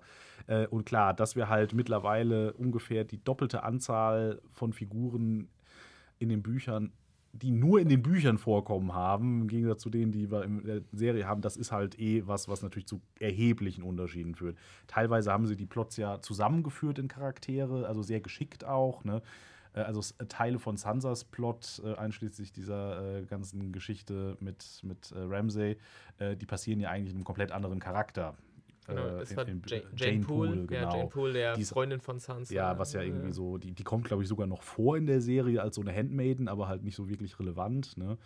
Äh, Und, und sowas, und sowas haben die ja die ganze Zeit gemacht, ne? Aber irgendwann hatten sie halt dicht. Irgendwann haben sie gesagt, so, nee, jetzt, jetzt müssen wir, jetzt müssen wir irgendwie vorankommen, ne? Aber wie gesagt, selbst mit dem, was sie hatten, mit dem, was noch übrig war, sozusagen, ne, warum sie das so ja, vor die Wand gefahren, nicht gerade, ne, so extrem nicht, aber warum sie das so verkürzt gemacht haben, weil es fühlt sich einfach verkürzt an. Das ist, das ist worauf es bei mir immer wieder hinausläuft, ne? was mir nicht in den Kopf geht. Also dieser Punkt, den du beschrieben hast jetzt eben, wo die Serie von Buch von der Romanadaption zu TV-Writing übergeht, das äh, war mir persönlich auch schon lange klar. Also Mhm. ich, man, hat, man hat einfach gemerkt, ähm, dass es, dass halt diese Serie wahrscheinlich 20 Jahre laufen müsste, um diesen, um das alles so, wenn man das, Mhm. das Tempo so beibehält, wie es war, ähm, Ja. dass es halt nicht realisierbar ist. Da kann ich halt auch verstehen, dass die dann sagen, wir bringen das halt jetzt zu Ende und wir füllen das jetzt nicht äh, unnötig auf. Ich Ja. glaube, man muss auch einfach mal gucken, wie wirkt das Finale, wenn du äh, Staffel 7 und 8 zum Beispiel zusammen gucken würdest. Mhm. Ja, wo du einfach merkst, okay, wir sind halt jetzt, äh, wir sind, wir haben in Staffel 5 den Tiefpunkt gehabt, ja, da war ja, da ging es ja wirklich allen scheiße. Mhm. Staffel 6, da ging es, da, da hatte man so das Gefühl, jetzt kommen die Guten wieder so ein bisschen nach vorne. Ja. Und ich glaube, äh, der, die ganze Serie ging halt ab dem Punkt, so Staffel, Ende Staffel 6, Ramsey Bolton ist besiegt. Mhm. Ja. Äh, war Cersei da schon auf dem Thron? Ja, ne? Ja, äh, die, Tommen die, hat- noch, sie hat das ne? High, Scepter ja. äh, doch am Ende Ja, der Staffel genau, 6 genau. gesprengt. Ne? Mhm. Staffel 7, in Staffel 7 ist sie auf dem Thron. Du hast dann halt eher dieses, äh, die Guten müssen sich organisieren Mhm. und dann läuft es halt auf das Finale zu. Und ich glaube, überlegt euch mal, wie das gewesen wäre, wenn, dieses, wenn diese Serie jetzt plötzlich komplett in dieses Gut versus Böse ge ge ge gewechselt hätte. Und Daenerys ist am Ende auf dem Thron und alles ist gut und, und regiert zusammen mit Jon Snow. Und diese, dieser Plot war eigentlich, wenn es halt TV-Writing bis zum Schluss geblieben wäre, wäre eigentlich die logische Konsequenz gewesen, die sie hätten verfolgen können. Deswegen fand ich es ganz ballsy, dass sie zum Beispiel diese, diese Prophezeiung, dass, dass die zwar Teile dieser Serie waren, Mhm. aber, aber dass sie, da- dass man zum Schluss halt immer so ein bisschen dieses, diese, diese Erfüllung, Ja. ja, dieses, dieses geschlossene Ganze, dass einem das ein bisschen verwehrt wird, dass, dass, dass sie halt sich nicht für das Resolved Ending Mhm. entschieden haben, sondern für ein Twist Ending. Weil Twists waren halt immer das, was Game of Thrones ausgemacht hat und ähm, ja, Fand den Twist aber auch nicht besonders twisty. Ja, und, und, das, und der Twist ist halt auch ein, ein Teil des äh, TV-Writings in einer gewissen Weise. Also das ist ja auch. richtig, aber die Serie, Ja. diese Serie läuft halt, das ist halt Ich- wieder das ich- Problem. Die Serie läuft schon zu lange, ja. als dass die Serie einen tatsächlich noch schocken kann. Was war da Ja. das Letzte, was dich, was dich in Game of Thrones geschockt hat? Ich wüsste es nicht. ja, im Prinzip Red Wedding. Danach eigentlich nichts mehr. Ach echt? Also Red ich Wedding? wusste noch, äh, ich habe noch einige Sachen, also diese Sache mit dem, äh, mit äh, dem, ähm, äh, diese Mountain versus Viper Sache, Mhm, das, das das war das so eine das Sache, da bin ich, ich glaube, ich bin, äh, ich bin, ich lag auf meinem Bett und hab's geschaut und ich bin aufgesprungen, äh, weil ich dachte, oh Gott, oh Gott, oh Gott. Ja. Ähm, Das fand ich sogar noch krasser als die Red Ja, Wedding. ja, weil, ja, ehrlich weil gesagt, die Red ja. Wedding Ja. wurde mir halt im Prinzip, die wurde mir nicht gespoilert, aber Ich ähm, habe sie so sehnsüchtig erwartet, dass man es mir, glaube ich, allein ich, körpersprachlich ich kannte es hätte noch ansehen nicht. Ich, können. Nee, bei, ich bei, kannte es bei dir nicht. ging es noch. Es war so ein bisschen was anderes, wo dann halt andere, wo ich andere Kommentare gehört habe, so fragen mal, ich freue mich schon auf Folge 9. Hm. Wobei, Und ja, ja. Dann denke ich mir so, nee. Wobei auch dieses, ähm, also diese Sache mit Battle of the Bastards, da gab es so kurze Momente, die, Ja. die, die, da habe ich, glaube ich, halt wirklich Blut und Wasser geschwitzt. So, Ja. Solche Szenen, Szenen gab es Die halt gab immer. es auch für mich auch jetzt immer noch. Ich fand auch zum Beispiel Staffel 7 fand ich insgesamt großartig. Ich habe auch überhaupt kein Problem damit, dass das Tempo der Serie so angezogen hat. Mhm. Ähm, weil in den earlier Staffeln, da war es teilweise auch mal ein bisschen langatmig. Also das wurde durch die hervorragenden schauspielerischen Leistungen in der Regel aufgefangen, dass halt selbst wenn die wirklich eine Viertelstunde nur gequatscht haben, war das halt Fun, ne? Ähm, aber da, dass, da- dass sie das nicht uns so durchziehen. Also ich fand diesen Tempoanstieg auch angenehm. Ich fand das gut, dass das ab Staffel 6 alles ein bisschen zügiger lief. Ich bin halt einfach nur der Meinung, dass die äh, diesen, dieses Twist-Ending mehr oder weniger, was ja dann mit Daenerys passiert, sozusagen, äh, das ist halt das alles, womit das für mich steht und fällt mit Daenerys im Prinzip. Dass dieser Twist, der es ja letztlich ist, ähm, dass Daenerys jetzt dann quasi äh, ein, als Villain plötzlich dasteht, äh, dass der hat für mich nicht funktioniert. Das war, da fehlte mir was. Da fehlte mir einfach irgendwo ein Aufbau dafür. Das hätte keine zwei Staffeln lang sein müssen. Aber diese angedeuteten Punkte davon, ne, also ich bin mit, wie gesagt, ich bin auf dem Papier, bin ich mit allem, was die da gemacht haben, im Prinzip einverstanden. Ne? Ähm, aber ich komme immer wieder darauf zurück, da, da, da irgendwas fehlt mir da. Irgendwas fehlt mir da, um mir das zu verkaufen, weil sie haben es mir nicht, nicht, nicht endgültig verkauft. Und auch halt die, die ideologischen Implikationen, da, da hatte ich auch irgendwas zugelesen. Ich bin mir nicht sicher, ob es äh, Slavoj Žižek war oder irgendwer hatte dazu geschrieben und ähm, sagte dann halt auch noch, ähm, dass letztendlich Daenerys so einem ähm, Klischee verfällt oder dass das Writing zu Daenerys so einem Klischee verfällt, Ja. dass sie letztendlich unbefriedigt ist von John und von dem Mann halt äh, nicht befriedigt wird und dann halt zur, ähm, zur Furie wird. Ist halt ideologisch ein extrem problematisches Ding. So, äh, Ja, John ja. verwehrt sich ihrer Liebe oder sie bekommt es nicht und dann wird sie halt zur Kratzbürste Gott, ja, so und tötet alle. Und das ist halt echt eine Sache, wo ich denke, ah, Oh hab, Gott, habt ja. ihr nicht nachgedacht? Ja, wobei, wobei ich, ähm, ja, kann man so sehen. Mhm. Klar, gerne. Also äh, es gibt halt. Ja, weil sie auch noch sagt, dieses so, äh, if it's not love, then it's fear.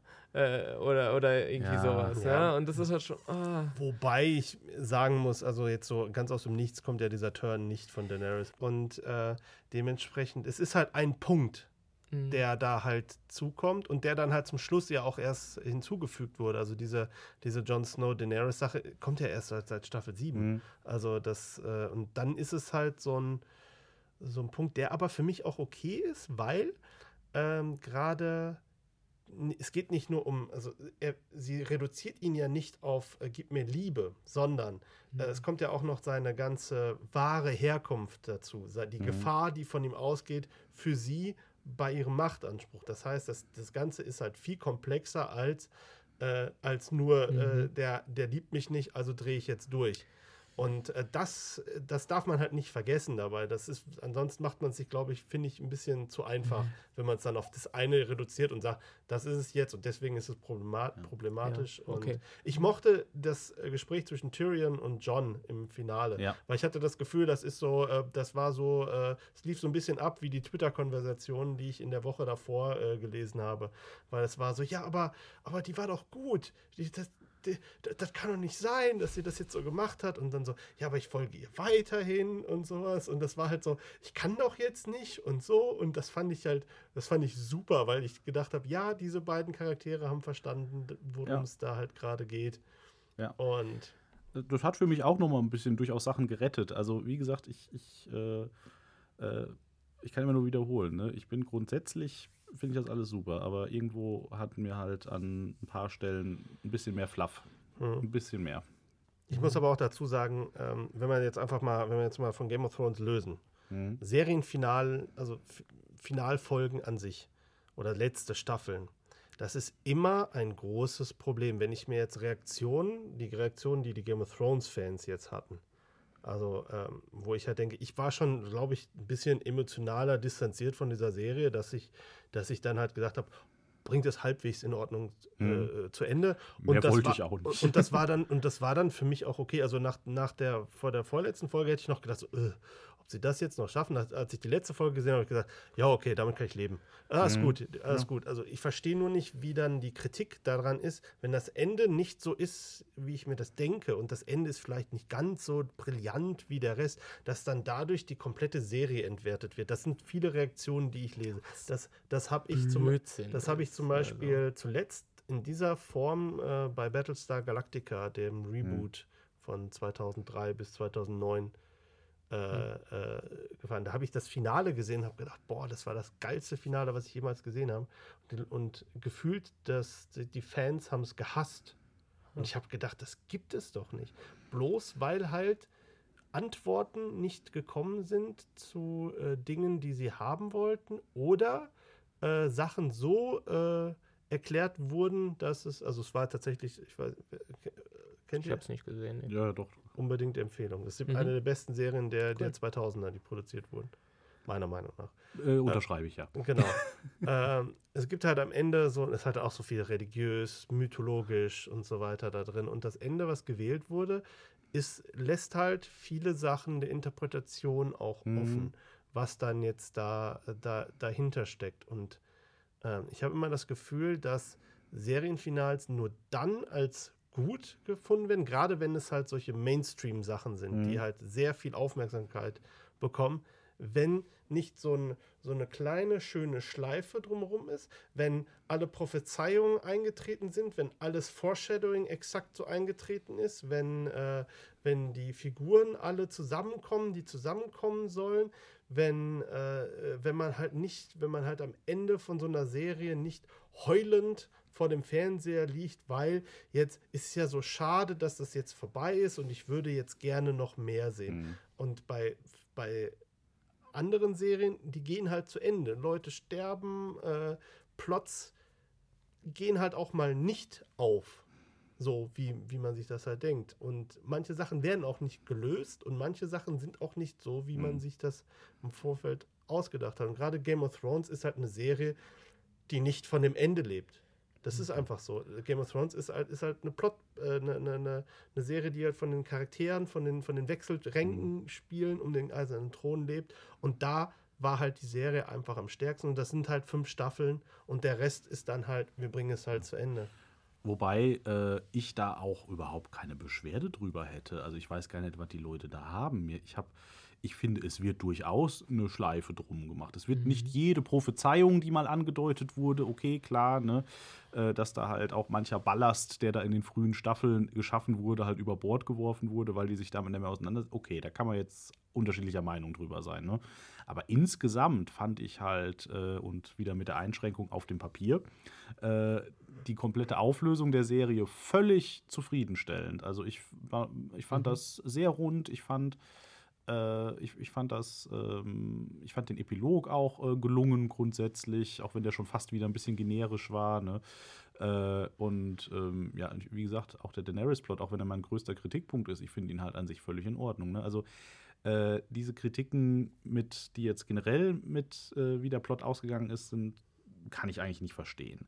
Was ich halt verstehen kann, ist, dass viele Leute sich über das Wie beschweren. Ja, das ist ne? auch legitim, finde ja, ich. Also, da habe ich ja selber auch Probleme ja. mit, auch wenn, auch ja. wenn ich das Ende in Ordnung habe. Also ich glaube, da sind wir auch auf einer Wellenlänge. Ich also eure, eure, Erklärung würde ich da auch äh, unter, unterschreiben, mhm. auch wenn ich dann halt sage, ja, mir macht das halt nicht so viel aus. Mhm. Ja. Also und was halt auch sonst noch wirklich, äh, was eigentlich der größte Kritikpunkt meinerseits ist, neben dieser, es ist alles zu schnell Sache, ist halt, dass manchmal Szenen aus dem Nichts kommen, die gegen jede Logik irgendwie zu sein scheinen. Also, dass Daenerys da halt durch mit ihren zwei Drachen äh, Richtung King's Landing fliegt und plötzlich kommt ein Hagel voller, äh, voller Speere oder voller Pfeile und, und ähm, und äh, streckt ihren Drachen nieder. Die aus, das kommt aus dem Nichts. Äh, hat sie diese Flotte unter sich nicht gesehen? Ja, und das ist dann wieder so ein Plotter-Ding. Dann passiert Ja. halt einfach was, damit Genau. es in eine ganz spezifische Richtung weitergeht.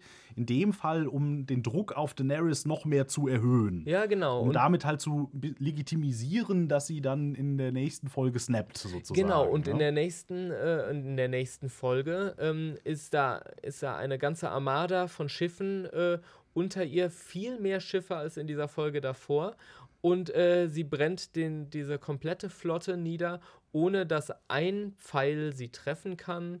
Äh, und das sind einfach so Sachen, okay, ihr widersprecht eurer Logik ähm, von Folge zu Folge. Wobei, Kann ich, kann ich verstehen. wobei Ja. die Szene im Speziellen hat für mich sogar funktioniert, weil dann diesmal wusste sie ja, was auf sie zukommt. Sie machen Okay. ja sogar, sie legen sogar Wert daraus, dass sie dann so aus der Sonne angeflogen kommt Ja, und ja. so, dass man sie schlecht sehen kann und sowas. Das Also mochte ich an ne? sich auch, Also aber warum macht man das die Folge davor? Ja, ja, ist halt, äh, dass sie da, dass sie davor war dann halt der Überraschungsangriff. Der Ja, sollte und vielleicht das auch diese mal- Sachen. Ja. Ah. Das sollte halt etablieren, wie gefährlich diese Flotte ist. Damit Ja. man Ja. halt, aber es ist klar, wie gesagt, ich, ich bin da auch immer, ich, ich gebe mich mit so einfachen Erklärungen wie, ja, die wusste halt jetzt, vorher, vorher ist sie halt da einfach äh, entlang geflogen und äh, ist ja auch, ist ja auch logisch, dass, äh, selbst wenn da unten Schiffe sind, selbst wenn da unten Schiffe sind, warum sollte sie die als Gefahr ansehen? Mhm. Ne? Also das, das ist ja jetzt nicht so, dass du dann denkst, so, oh, da sind jetzt Schiffe, jetzt Aber muss ich mit meinen Drachen aufpassen. Ich, ich die- habe halt, Ja. die Drachen waren ja nie in Gefahr. Der Night King war der Einzige, der die Drachen irgendwie in Gefahr gebracht hat. Mhm. Und äh, sie hat ja gedacht, mit diesen Dingern ist sie unbesiegbar. Mhm. Dass das jetzt, na, klar, das kam für mich auch aus dem Nichts und ich fand es auch jetzt Ja. nicht so prall, äh, dass, dass, äh, dass die dann halt so präzise waren und beim nächsten Mal haben sie halt nichts auf die Reihe gekriegt. Ja. Und äh, das, das, äh, der, der Gedanke ging mir auch Das war halt sehr Kopf. zweckdienlich eben, Ja, genau. um da den Druck zu erhöhen. Und da gefällt mir diese, äh, diese Analyse, dieses äh, Plotter und Panzer, gefällt mir da schon sehr gut. Also das passt irgendwie. Das, Ja, das ist sehr sinnvoll. Mhm. Ich glaube, ich glaube, ich habe zum Beispiel mit äh, Plottern mit weniger Probleme als äh, vielleicht andere Leute. Also ich, für, mich, für mich reicht es auch manchmal, wenn einfach nur ein Charakter mal kurz einen Zusammenhang nochmal erklärt, um es dann halt Mhm. für mich, äh, mich abzuhaben. Ich muss das nicht immer nachvollziehen und nachfühlen, was da passiert. Und man muss, man, man muss mich nicht an der Hand nehmen und erstmal fünf Stunden lang darauf Mhm. hin, äh, darauf äh, dahin führen, damit ich dann nachher sage, boah, ja, okay, das ist so okay. Ähm, deswegen akzeptiere ich wahrscheinlich deutlich mehr von diesen Szenen, die dann da waren, Mhm. einfach so, als vielleicht ihr. das ist auch per se, ist das halt auch, ist halt äh, diese Plotter-Strategie auch nicht, nicht problematisch. Ne? Das ist halt eine völlig valide Methode, Geschichten zu erzählen. Mhm. Ne? Das Problem ist, äh, wenn man das vermischt. Ja, ja, Ne, das der ist halt- Wechsel. ja, in Game der Wechsel Genau, es halt wirkt krass. so, als würden sie ähm, ihre eigenen Regeln brechen. Hm. Also die Regeln, die die Serie mal aufgestellt hat, werden irgendwann einfach gebrochen. Und äh, das ist dann, wenn eine kleine Schnittwunde in einer früheren Staffel den äh, Karl Drogo äh, durch, eine, durch eine Sepsis, durch eine Entzündung irgendwie dahinstreckt, den großen Krieger, der kriegt irgendwie einen kleinen Kratzer, das entzündet sich und dann ist er tot.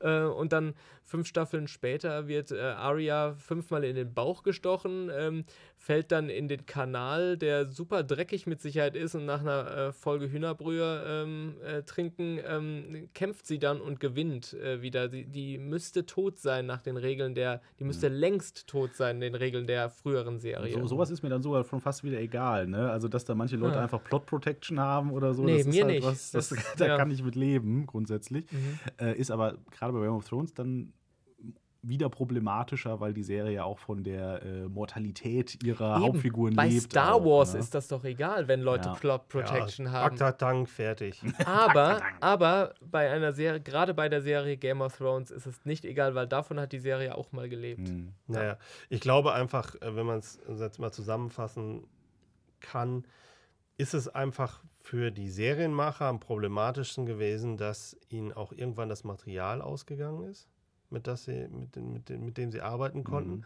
Und dadurch sich halt die Natur der Serie wandeln musste. Sie Mhm. musste, sie Ja. musste sich so Natürlich. wandeln. Ansonsten äh, hättest du Game of Thrones wirklich, wie gesagt, wahrscheinlich 15 Staffeln laufen Ja. lassen müssen, um halt natürlich auf natürlichem Wege irgendwann zu diesem Punkt zu kommen, äh, ohne jetzt das Erzähltempo äh, steigern zu können. Mhm.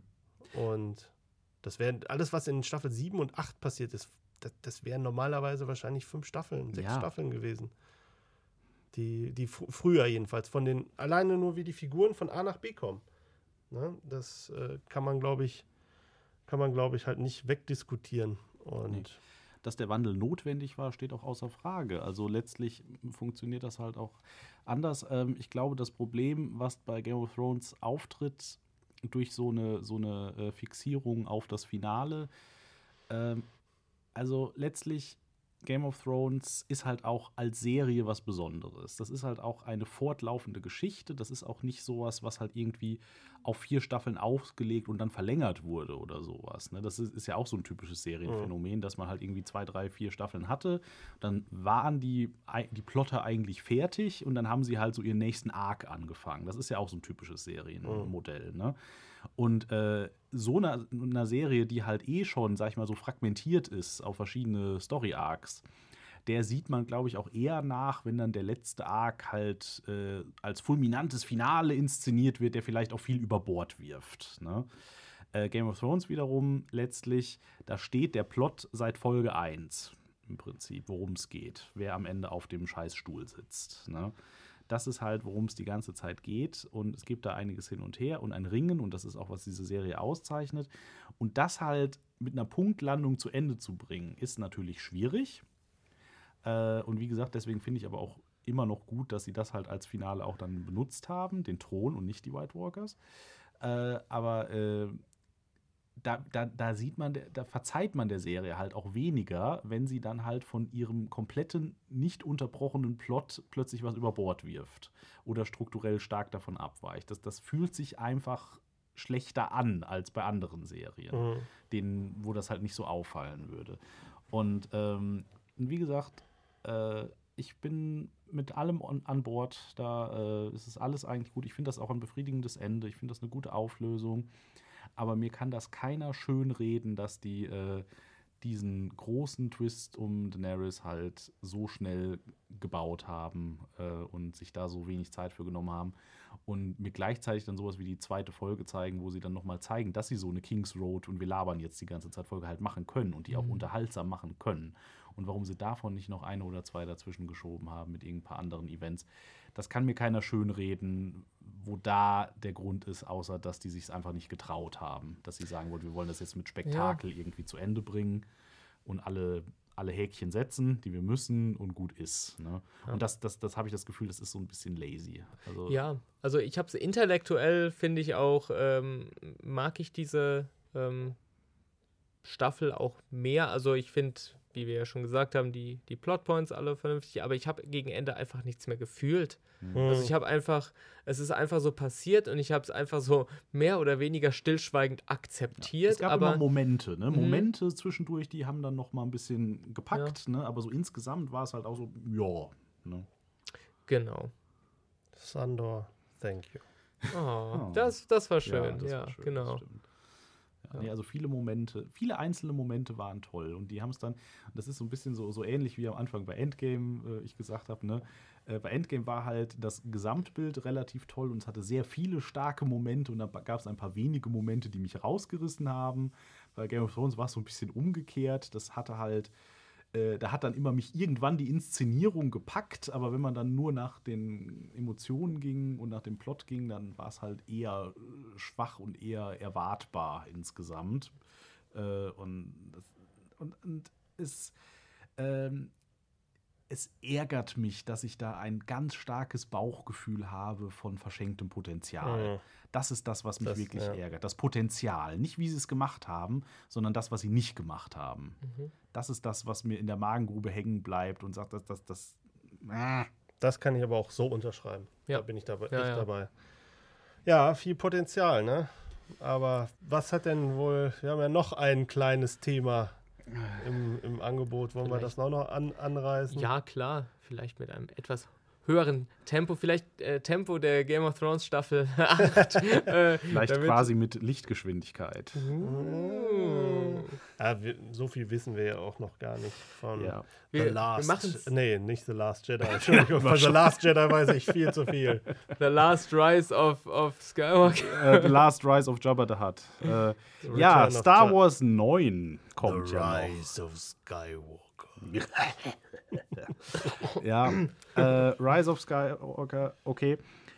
Das ist jetzt das, also auch wieder wird sicherlich nicht das Ende der Franchise sein, natürlich, aber es wird ja wieder, wieder mal als Abschluss der, äh, der, der Ära Skywalker mehr, also Es wird der Abschluss der Skywalker-Saga werden. Es wird danach mehr Star Wars-Filme geben, aber ich glaube wirklich, dass sie ein definitives Ende für diese Reihe ja. produzieren, sodass du nachher denkst, ich, wir haben jetzt die Geschichte von Skywalker, Luke Skywalker und allem, was dazugehört, Ja. The Chosen One und sowas, das ist jetzt Ja. erzählt. Die Frage hoffe, ist, ja. gibt es dann Star Wars 10? Nein. Äh, ne? Ich hoffe Irgendwann nicht. mal? Oder Irgendwann kann das natürlich mal Aber immer erstmal irgendwann kommen. äh, la, lass mal zehn Jahre ins Land gehen und dann kann man vielleicht Ja. irgendwann nochmal drüber überlegen. Aber ich finde es Ja. eigentlich sehr schön, dreimal drei Filme zu haben und das war's. Ja. Ja. Äh, gut, wir wissen nicht viel. Ich äh, setze wie immer da große Hoffnungen rein. Mhm. Bis jetzt hat mich auch äh, weder Force Awakens noch Last Jedi in irgendeiner Form enttäuscht. Also ich fand die beide hervorragend. Äh, manche Kritikpunkte kann ich verstehen, aber das, die lauten Kritikpunkte, die halt von den äh, stinkigeren Teilen des Internets so verbreitet werden, die können mich alle mal. Du möchtest also nicht den Kopf äh, von Kathleen Kennedy auf einem Silbertablett serviert bekommen? Nein. Ja. Und ich kann auch gerne äh, mehr von Rose sehen, danke. ja, Äh, also was da, was da wirklich so äh, Sift-Twitter so äh, von sich gibt Oh, zum ja. Thema, da, da no, äh, fuck off, ja. Mhm. Ich habe halt ein bisschen Angst, ähm, dass man dieser äh, ja, lauten Minderheit, die es ja mal wieder ist, äh, da zu sehr entgegenkommt, noch in Mhm. irgendeiner Form. Ja, ja. Also das fände ich echt schade, äh, wenn da, also das ist eigentlich die einzige Sorge, die ich um Star Wars 9 habe, ist, dass die äh, komische Assi-Fans in ihrem wilden Rumgenöle und Scheiße sein bestätigt, dass sie damit in irgendeiner Form Erfolg haben. Ich könnte mir vorstellen, dass sie in, in mancherlei äh, Belangen äh, eher wieder zu Episode, äh, zum Stil von Episode 7 gehen und dann manche Sachen, äh, manche vielleicht zu ambitionierten Sachen aus Episode 8, ähm, ja, nicht retconnen, aber dass sie einfach manche Sachen in Ruhe lassen, die da angekündigt wurden. Das könnte ich mir vorstellen, aber ich glaube eigentlich nicht, dass sie zu sehr diesen Assi-Fans ähm, zugehört haben. Das kann ich mir auch nicht Ich, vorstellen. ich macht hoffe auch- nicht, ne? macht ich auch glaube es keinen auch Sinn. nicht. Aber ich glaube, The Rise of Skywalker als Titel ist, äh, glaube ich, sehr gefährlich, weil ähm, der suggeriert, dass man dieser Fangruppe, Gruppierung ja. so ein bisschen nach dem Mund redet. Und äh, deswegen ist halt so jetzt die Frage zum Beispiel, Herr Mark Hamill spielt halt mit. Jetzt Jo. ist die Frage, was glaubt ihr? Kommt er in physischer Form vor oder nur als Machtgeist? Er kommt nur als Machtgeist, da bin ich mir relativ sicher. Also, und ich, wenn- ja. ja, Entschuldigung, wenn, wenn, sie, wenn sie Konsistenz zeigen, dann eigentlich nur als Machtgeist. Äh, Mhm. Aber es gibt ja auch Klone in diesem Universum. Ah, Ja, nee. ich glaube, dass äh, The Rise of Skywalker, Ja. ich glaube, das ist eine sehr populäre äh, Theorie, dass äh, Skywalker ja ein Titel wie Jedi sein wird und dass es Okay. eher, dass, dass Skywalker eher eine, eine Philosophie ist oder ein Titel ist, statt dass wirklich sich ein Skywalker, äh, also ein jemand aus dieser Familie erhebt, ist es eher so, dass dass Ray nicht die Tochter von Luke ist, das wäre bescheuert, glaube ich, Mhm. sondern dass, äh, dass es eher ist, sie trägt diese Familientradition weiter als jemand, der von außen gekommen Ja, die, ist. die Theorie, die kenne ich ja noch gar nicht. aber Das Ach so, ist nicht? Nee, nee, aber Ah. das ist ja super interessant eigentlich. Passt halt auch so ein bisschen zu Last of the Jed äh, Last Jedi, Mhm. dass halt der Jedi-Orden als solcher Genau. in die Tonne gekloppt wird und dann die Skywalkers die Nachfolgeorganisation sind, sozusagen. ja, das, das weil gefällt mir sehr Skywalker ist ein ja. sehr bildlicher Name. Ja, ja, ja. Ich habe He, mich, she who walks the sky. ja. ich hab mich zum Beispiel auch immer gefragt, wieso sich Disney dies, von dem Skywalker-Namen so äh, in den ersten beiden Filmen quasi distanziert hatte schon. Also Mhm. es wäre das Einfachste gewesen, wenn du tatsächlich in der ersten Folge äh, ein Kind oder sowas von Luke hast. Mhm. Und dann hast du Ray, was, beispielsweise Ray, wenn jetzt Ray, Ray Skywalker, das Mhm. Haupt, Hauptfigur neu, der neuen Filme, dann hast du den Namen Skywalker drin und den kannst du halt auch weiterführen, weil ich habe mir immer gedacht, Disney wird doch nicht so blöd sein, um den Namen Skywalker aussterben zu Stimmt. lassen. Du hast halt Ben Solo. Das macht überhaupt keinen Sinn. Selbst wenn Kylo Ren irgendwie doch noch gut werden würde, dass er sich nachher Ben Skywalker nennt. Macht keinen Sinn. Mhm. Ähm, und äh, gerade diese Meta-Diskussion oder diese Meta-Theorie, dass halt Skywalker ab jetzt der, der Jedi, die, die, die Jedis gibt es nicht mehr, es gibt die Skywalkers, da muss es aber auch irgendeine, irgendeine Unterscheidung geben, Mhm. damit man halt sagt, okay, Ja, Vielleicht- die halt der Balance äh, ja, in sich vereinen. ja, vielleicht gibt es dann nicht ne? mehr die Bösen und die Guten, sondern halt nur noch die Skywalkers. Und die Skywalkers können halt gut und böse sein. Ja. Was ja irgendwie auch, äh, wenn man sich dann alle Trilogien anguckt, durchaus äh, Mhm. interessant werden. Dann, dann würde vielleicht auch Sinn machen, dass Kylo Ren am Ende vielleicht doch noch auch so eine Redemption bekommt, in Mhm. irgendeiner Art und Weise. Mhm. Aber wenn ich, ich frage mich halt wirklich immer, ob wirklich Luke nochmal in physischer Form wiederkommt, Mhm. weil wenn der Imperator drin vorkommt, der nun mal offensichtlich gestorben ist, wenn der einen Weg zurückfindet, dann muss doch Luke auch einen Weg Wenn, zurück. wenn, also ich meine, nachher kann es natürlich auch sein, dass man ein Hologramm von ihm sieht. Vielleicht ist der Imperator auch ein Force Ghost. Ja, genau. Das Also, könnte ja genauso gut sein. Mein, mein, mein, das Größte wäre für mich immer noch, wenn quasi so ähm, Kylo Ren immer den Imperator sieht und Luke Skywalker Ja. und die reden beide immer Ja. auf ihn ein. Oh, oh ja, ja. Actually. Ja. Und, Wobei aber- es da mehr Sinn machen würde, wenn es, obwohl, na, ich dachte gerade, wenn es Anakin Skywalker wäre, der immer zu ihm spricht, aber der hat ja auch die Redemption. Äh, kurz, Arc. kurz zu deiner, äh, ob er sich dann Ben Solo nennt, na gut. Äh, Moody war ja ein Skywalker. Ne? Äh, Ja, aber sie heißt aber auch nicht Skywalker. ja, Sie aber sie ist ein so. Skywalker, sagen wir Mhm. mal so. Ne? Und dann sehe ich gerade vor meinem inneren Auge so die Szene: I'm not a Jedi, I'm not a Sith, I'm a Skywalker. Mhm. Ah, sowas. Ja, ja. ne? Mhm. Ne, I, I, I can see that. Ja, okay, also das okay, ist sowas, okay. das, das könnte ich mir vorstellen. Ja. Ich bin auf jeden Fall gespannt darauf, äh, wie sie es schaffen wollen, nach diesen zwei Filmen quasi so einen Abschluss hinzukriegen, weil ich, für mich wirkte das Ende von Last Jedi nicht unbedingt so, als ob wir jetzt auf ein Ende hinzusteuern, Mhm. sondern auf einen neuen Anfang. Mhm. Und entweder ist halt wirklich dieser neue, ist dieser neue Anfang das äh, Thema des nächsten Films, dass, äh, dass da einfach nur konkretisiert wird, wie es weitergeht. Oder äh, aber es gibt tatsächlich wirklich so ein definitives Ende für alles. Hm. Und dann frage ich mich halt, was sind die Bezüge, die sie nutzen aus Episode 1 bis 6? zum Sie haben ja gesagt, es sollte ein Abschluss für die komplette Saga sein. Also, dass Genau. sie halt äh, auch die Bezüge zur Prequel-Trilogie und sowas auch herstellen. Und das, das wird halt, das wird sehr interessant sein. Das Und wird sehr ich, äh, interessant sein, auch weil äh, J.J. Abrams äh, halt auch noch nie irgendwie so ein wirkliches Ende gemacht hat. Ne? Er ist halt super gut in den Setups. er ist dieser typische Sache von ihm, die Mystery Box, so Mysterien aufwerfen und dann können andere mal gucken, was sie, was sie denn äh, aus dem Haufen an Mysterien halt machen.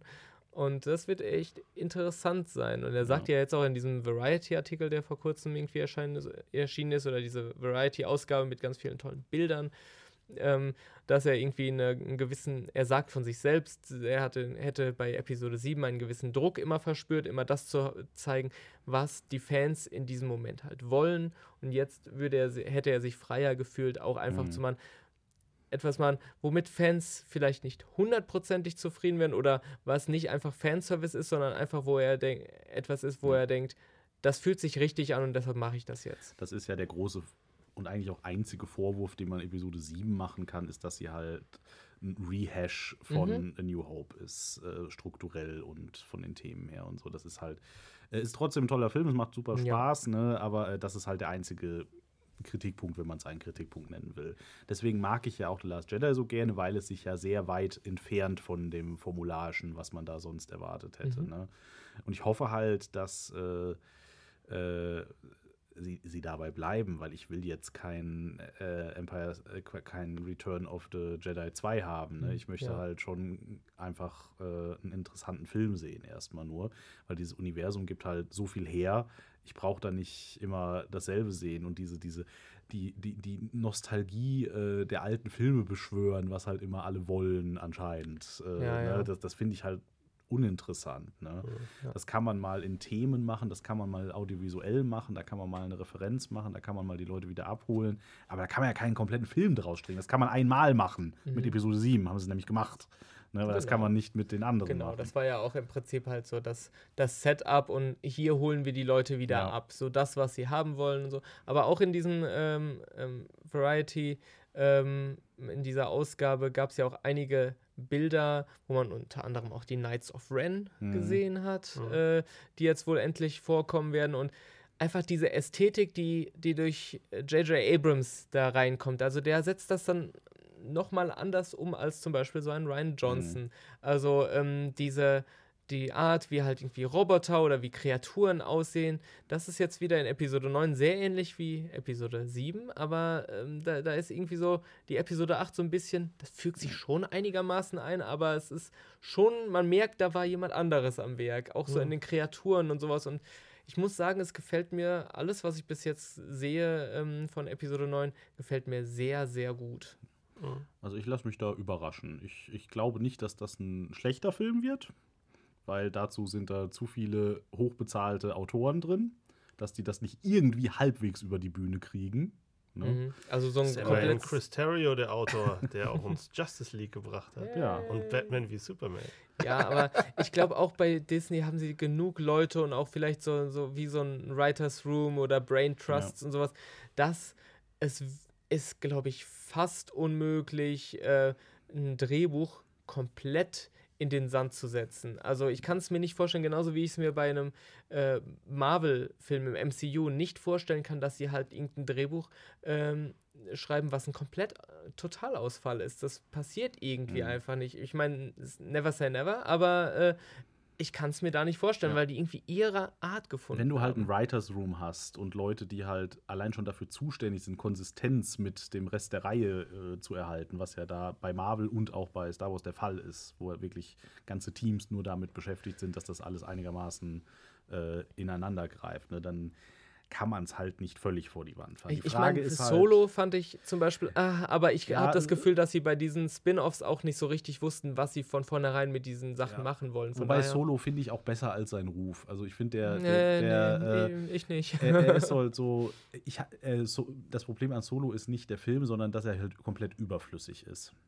Ja. Äh, der, macht, stimmt. der, macht mit, der macht mehr mit diesem Charakter, als jemals nötig gewesen wäre. Und es ist halt nur ein Rehash von allem, was dieser Genau, Charakter das jemals Problem, erzählt das hat. Problem lag im Konzept ja, schon, ja, richtig. deswegen. Also ich war bei von Solo positiv überrascht, Ja. wenn ich bedank, wenn man bedenkt, was da alles im Vorfeld Ja. passiert ist, in welchem Umfeld dieser Film entstanden ist, habe ich nur gedacht, es war ein okayer Film, war jetzt halt nichts Ja. Besonderes, aber ich, also für mich war das mehr Star Wars als, als beispielsweise manchmal die, die Prequels oder so. ich sag mal so, Solo wäre ein schöner Film gewesen, wenn er nach Episode, äh, vor Episode 4 rausgekommen wäre. Mhm. Dann hätte ich nämlich dann irgendwie gesagt, okay, das ist dann jetzt halt Han Solo. Jetzt, und dann weiß ich jetzt halt was über diesen Charakter und das ist dann jetzt ein, ein Supporting Character äh, oder was auch immer äh, in New Hope.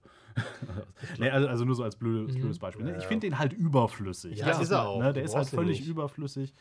Und brauchen ihn 40 Jahre nicht, also es Ja. ist ja klar, dass man es braucht. ja, und also- deswegen regt es mich auf, dass es diesen Film gibt. ja, okay. Es Ja. gab aber trotzdem schon immer Stories, äh, die erzählt wurden aus dieser Zeit. Also das Ja. ist ja jetzt nicht so, Klar, Ja, dass, das, dass das aus äh, der Zeit hätte ich sehr gerne, aber das- nicht die. Na, nein, aber die Han Solo Story, die, Mhm. die gab es ja nur Ja. in Romanform oder sowas. Ja. Das heißt, die ist halt erzählt Ja. worden. Mhm. Äh, ich glaube, Solo wäre besser gewesen, wenn sie es als TV-Serie Mhm. gemacht hätten. Und ich glaube, das ist auch der, der Ansatz, den sie halt jetzt weiterverfolgen mit Disney Plus. Wenn man sie anguckt, was da jetzt alles kommt, macht es auch, auch was, da hängt ja auch Marvel mit dran, die machen ja das Gleiche. Wenn die da halt einfach äh, sich ein bisschen TV-Writing machen, zehn Episoden, dann, wenn das eine zehn-episodige Serie gewesen wäre, wo dann auch diese ganzen Ereignisse, die man schon kannte, aber die man dann halt gesehen hat und das innerhalb von zehn Stunden ausgebreitet wird, ich glaube, dann wäre das deutlich befriedigender gewesen, als wenn du jetzt einen Zwei-Stunden-Film guckst, wo du halt nochmal, wo du quasi gesagt bekommst, daher hat er seinen Namen, daher bekommt er sein Raumschiff. Mhm. und äh, äh, da macht er den Kessel Run, ähm, da gewinnt er das Schiff und Da alles man, in einem das hätte man ja richtig toll machen können. So jede, ähm, jede Folge hat den Titel eines Objekts, was Han Solo bekommt. So, The Falcon, the, the Blaster, Ja. äh, The Castle Run ist dann das große Finale dieser, dieser Miniserie. Ja, genau. Ja, äh, wie gesagt, ist halt äh, fi- filmisch finde ich den halt völlig in Ordnung. Ist halt auch Fun, ist jetzt halt keine hohen Stakes. Äh, Ich möchte tatsächlich eine Fortsetzung Ja. in irgendeiner Form, jetzt nicht im Kino, Ja. aber in, als TV-Film könnte ich mir das gut vorstellen. Was, mich, was mich viel mehr interessiert, ist natürlich das, und da kommen wir wieder zu unseren Freunden aus Game of Thrones, äh, Weiss und Benioff, die ja an, die ja tappt sind für eine annehmend äh, Trilogy in der Zukunft. Es ist nicht klar, ob es eine Trilogie ist, Oder aber auf jeden Fall ja. äh, für die nächsten Star Wars-Filme, die nach äh, Rise of Skywalker kommen. Ich glaube, wann, wann geht's los? 2022 ist. Mhm, Also es gibt eine drei Jahre, dreijährige Pause Mhm. nach. Was sehr gut ist. Mal Ja. Zeit zum Atmen, Ja. zum Verdauen Und- und, dann, ja. Ich hoffe ja, dass die Gerüchte sich bewahrheiten, dass das eine Old Republic ähm, wird. Weil äh, das Old Republic Setting als solches, das haben halt insbesondere das Spiel Knights of the Old Republic hat das halt gezeigt, dass das unglaublich ergiebig ist, dass man da unglaublich interessante Sachen mitmachen kann. Da ist man halt auch losgelöst von dem Kanon, mehr oder weniger, kann dann halt einfach machen, was man möchte, kann halt auch hier Jedi vs. Sith auf den jeweiligen Höhen ihrer Macht sozusagen nochmal richtig ausbreiten. Und da, das wär, da, da freu, wenn das stimmt, da freue ich mich richtig drauf. Also, Ja. auch wenn es äh, die Herren sind, über die wir jetzt gerade bei Game of Thrones so ja aber dieses, haben. Ne? dieses Bashing, dass halt plötzlich Ja. das die, die äh, personifizierten Antichristen sind, Ja, ja, also das das, ist so halt- lächerlich. Ich Ja. meine, äh, naja. Aber das ist das, das ist die Zeit heute. Ja. Ja. Guck dir Ruin Johnson. ja. Du, du musst heute, äh, du darfst, wenn du heute in, in Hollywood oder so einen Fehler begibst, dann ist dein Ruf, begehst, dann ist dein Ruf für immer geschädigt bei manchen Leuten. Das Mhm. ist halt furchtbar. Das ist, Vor allen Dingen, ich, bei Benioff and Weiss denke ich mir so, ja, also das sind die Leute, die euch die Serie gebracht haben, wo ihr sieben Jahre lang erzählt habt, das ist Mhm. das Beste, was es je, was es gibt. Und jetzt kommen sechs Folgen raus, die euch nicht ganz so gefallen haben und jetzt sind die plötzlich diejenigen, die Mhm. nichts auf dem Kasten haben und äh, die alles, was sie jetzt anpacken, äh, scheiße machen. Da denke ich mir nur so, also Leute, nee. mhm. Ja, Denkt ganze- mal drüber nach. Dieses ganze Gehate, das, das, das geht mir halt auch so auf den Geist. Ne? Das ist so. Äh, Das ist erfolgreich, das ist Ja. mittlerweile, das ist ja eine richtige Industrie Ja. Geworden. Egal, ob, egal ob die, ob die Meinung, äh, ob die Meinungen stimmen oder nicht. Ich habe jetzt mal Videos gesehen, oder beziehungsweise nur eine Vorschau gesehen von äh, einem Endgame, äh, Endgame-Interview mit Jeremy Renner und Brie Larson, wo jemand ein halbstündiges Video anscheinend dazu gemacht hat, wo er die äh, Gesichtsausdrücke von Jeremy Renner analysiert hat, wie sehr er Brie Larson hasst. Mhm. Und weil, Ja. weil sich ja diese ganze Community da gegen Brie Larson nach ihren Kommentaren da zu den Press Junkets ja. äh, so, so ein bisschen äh, eingeschossen hat. Und das ist einfach, das ist eigentlich das Traurigste. Ja, Das ich finde es halt- auch überhaupt nicht irgendwie mehr, also ich habe da auch keinen Spaß dran oder, äh, oder finde das lustig oder so. Es ist einfach nur so richtig, richtig traurig. Und das also, ist auch ein Grund, warum ich jetzt halt auch so in den letzten, im letzten Jahr oder anderthalb Jahren jetzt auch nicht so die Lust hatte, was äh, Podcast-mäßiges Mhm. oder sowas zu machen, weil du einfach denkst, wo, wofür eigentlich? Es wird doch sowieso nur noch drauf rumgehackt und äh, Mhm. eigentlich, müsst, eigentlich ist ja genau deswe- deshalb der Grund, warum wir eigentlich wieder ein bisschen mehr machen ja. sollten, damit man halt nicht Weil wir, drauf wir mögen ja an sich so ziemlich alles, worüber wir hier reden. Und Mhm. klar, man kann dann auch immer irgendwas rumkritteln und äh, auch Kritik haben. Ne? Und wie gesagt, Game of Thrones letztlich äh, läuft ja, ne? Und dann ist das halt dieses, es ist schade, dass es halt nicht so gemacht haben, ne? Oder Endgame, ja, ist schon geil, aber das wäre jetzt halt nicht unbedingt nötig gewesen. Ja, vor allem sowas, ne? ausgewogene Kritik. Es Ja. ist nur, weil man Kritik äußert, heißt es nicht, dass man irgendwas hasst, sondern es ist auch einfach konstruktiv. Kann man doch etwas kritisieren und äh, besprechen und Ja. Ja. Ja. Und jetzt haben wir uns aber, glaube ich, auch so langsam auskritisiert. Ja. Ja, ich denke auch. So, jetzt ist. Nein, Wer es bis hierhin geschafft hat, der äh, schreibt uns bitte an schundkritik.de auf Twitter den Hashtag I survived. okay. Gut, es war uns wie immer eine Freude, euch äh, zuzutexten mit unseren mehr oder weniger kompetenten Meinungen zu äh, medialen Großereignissen.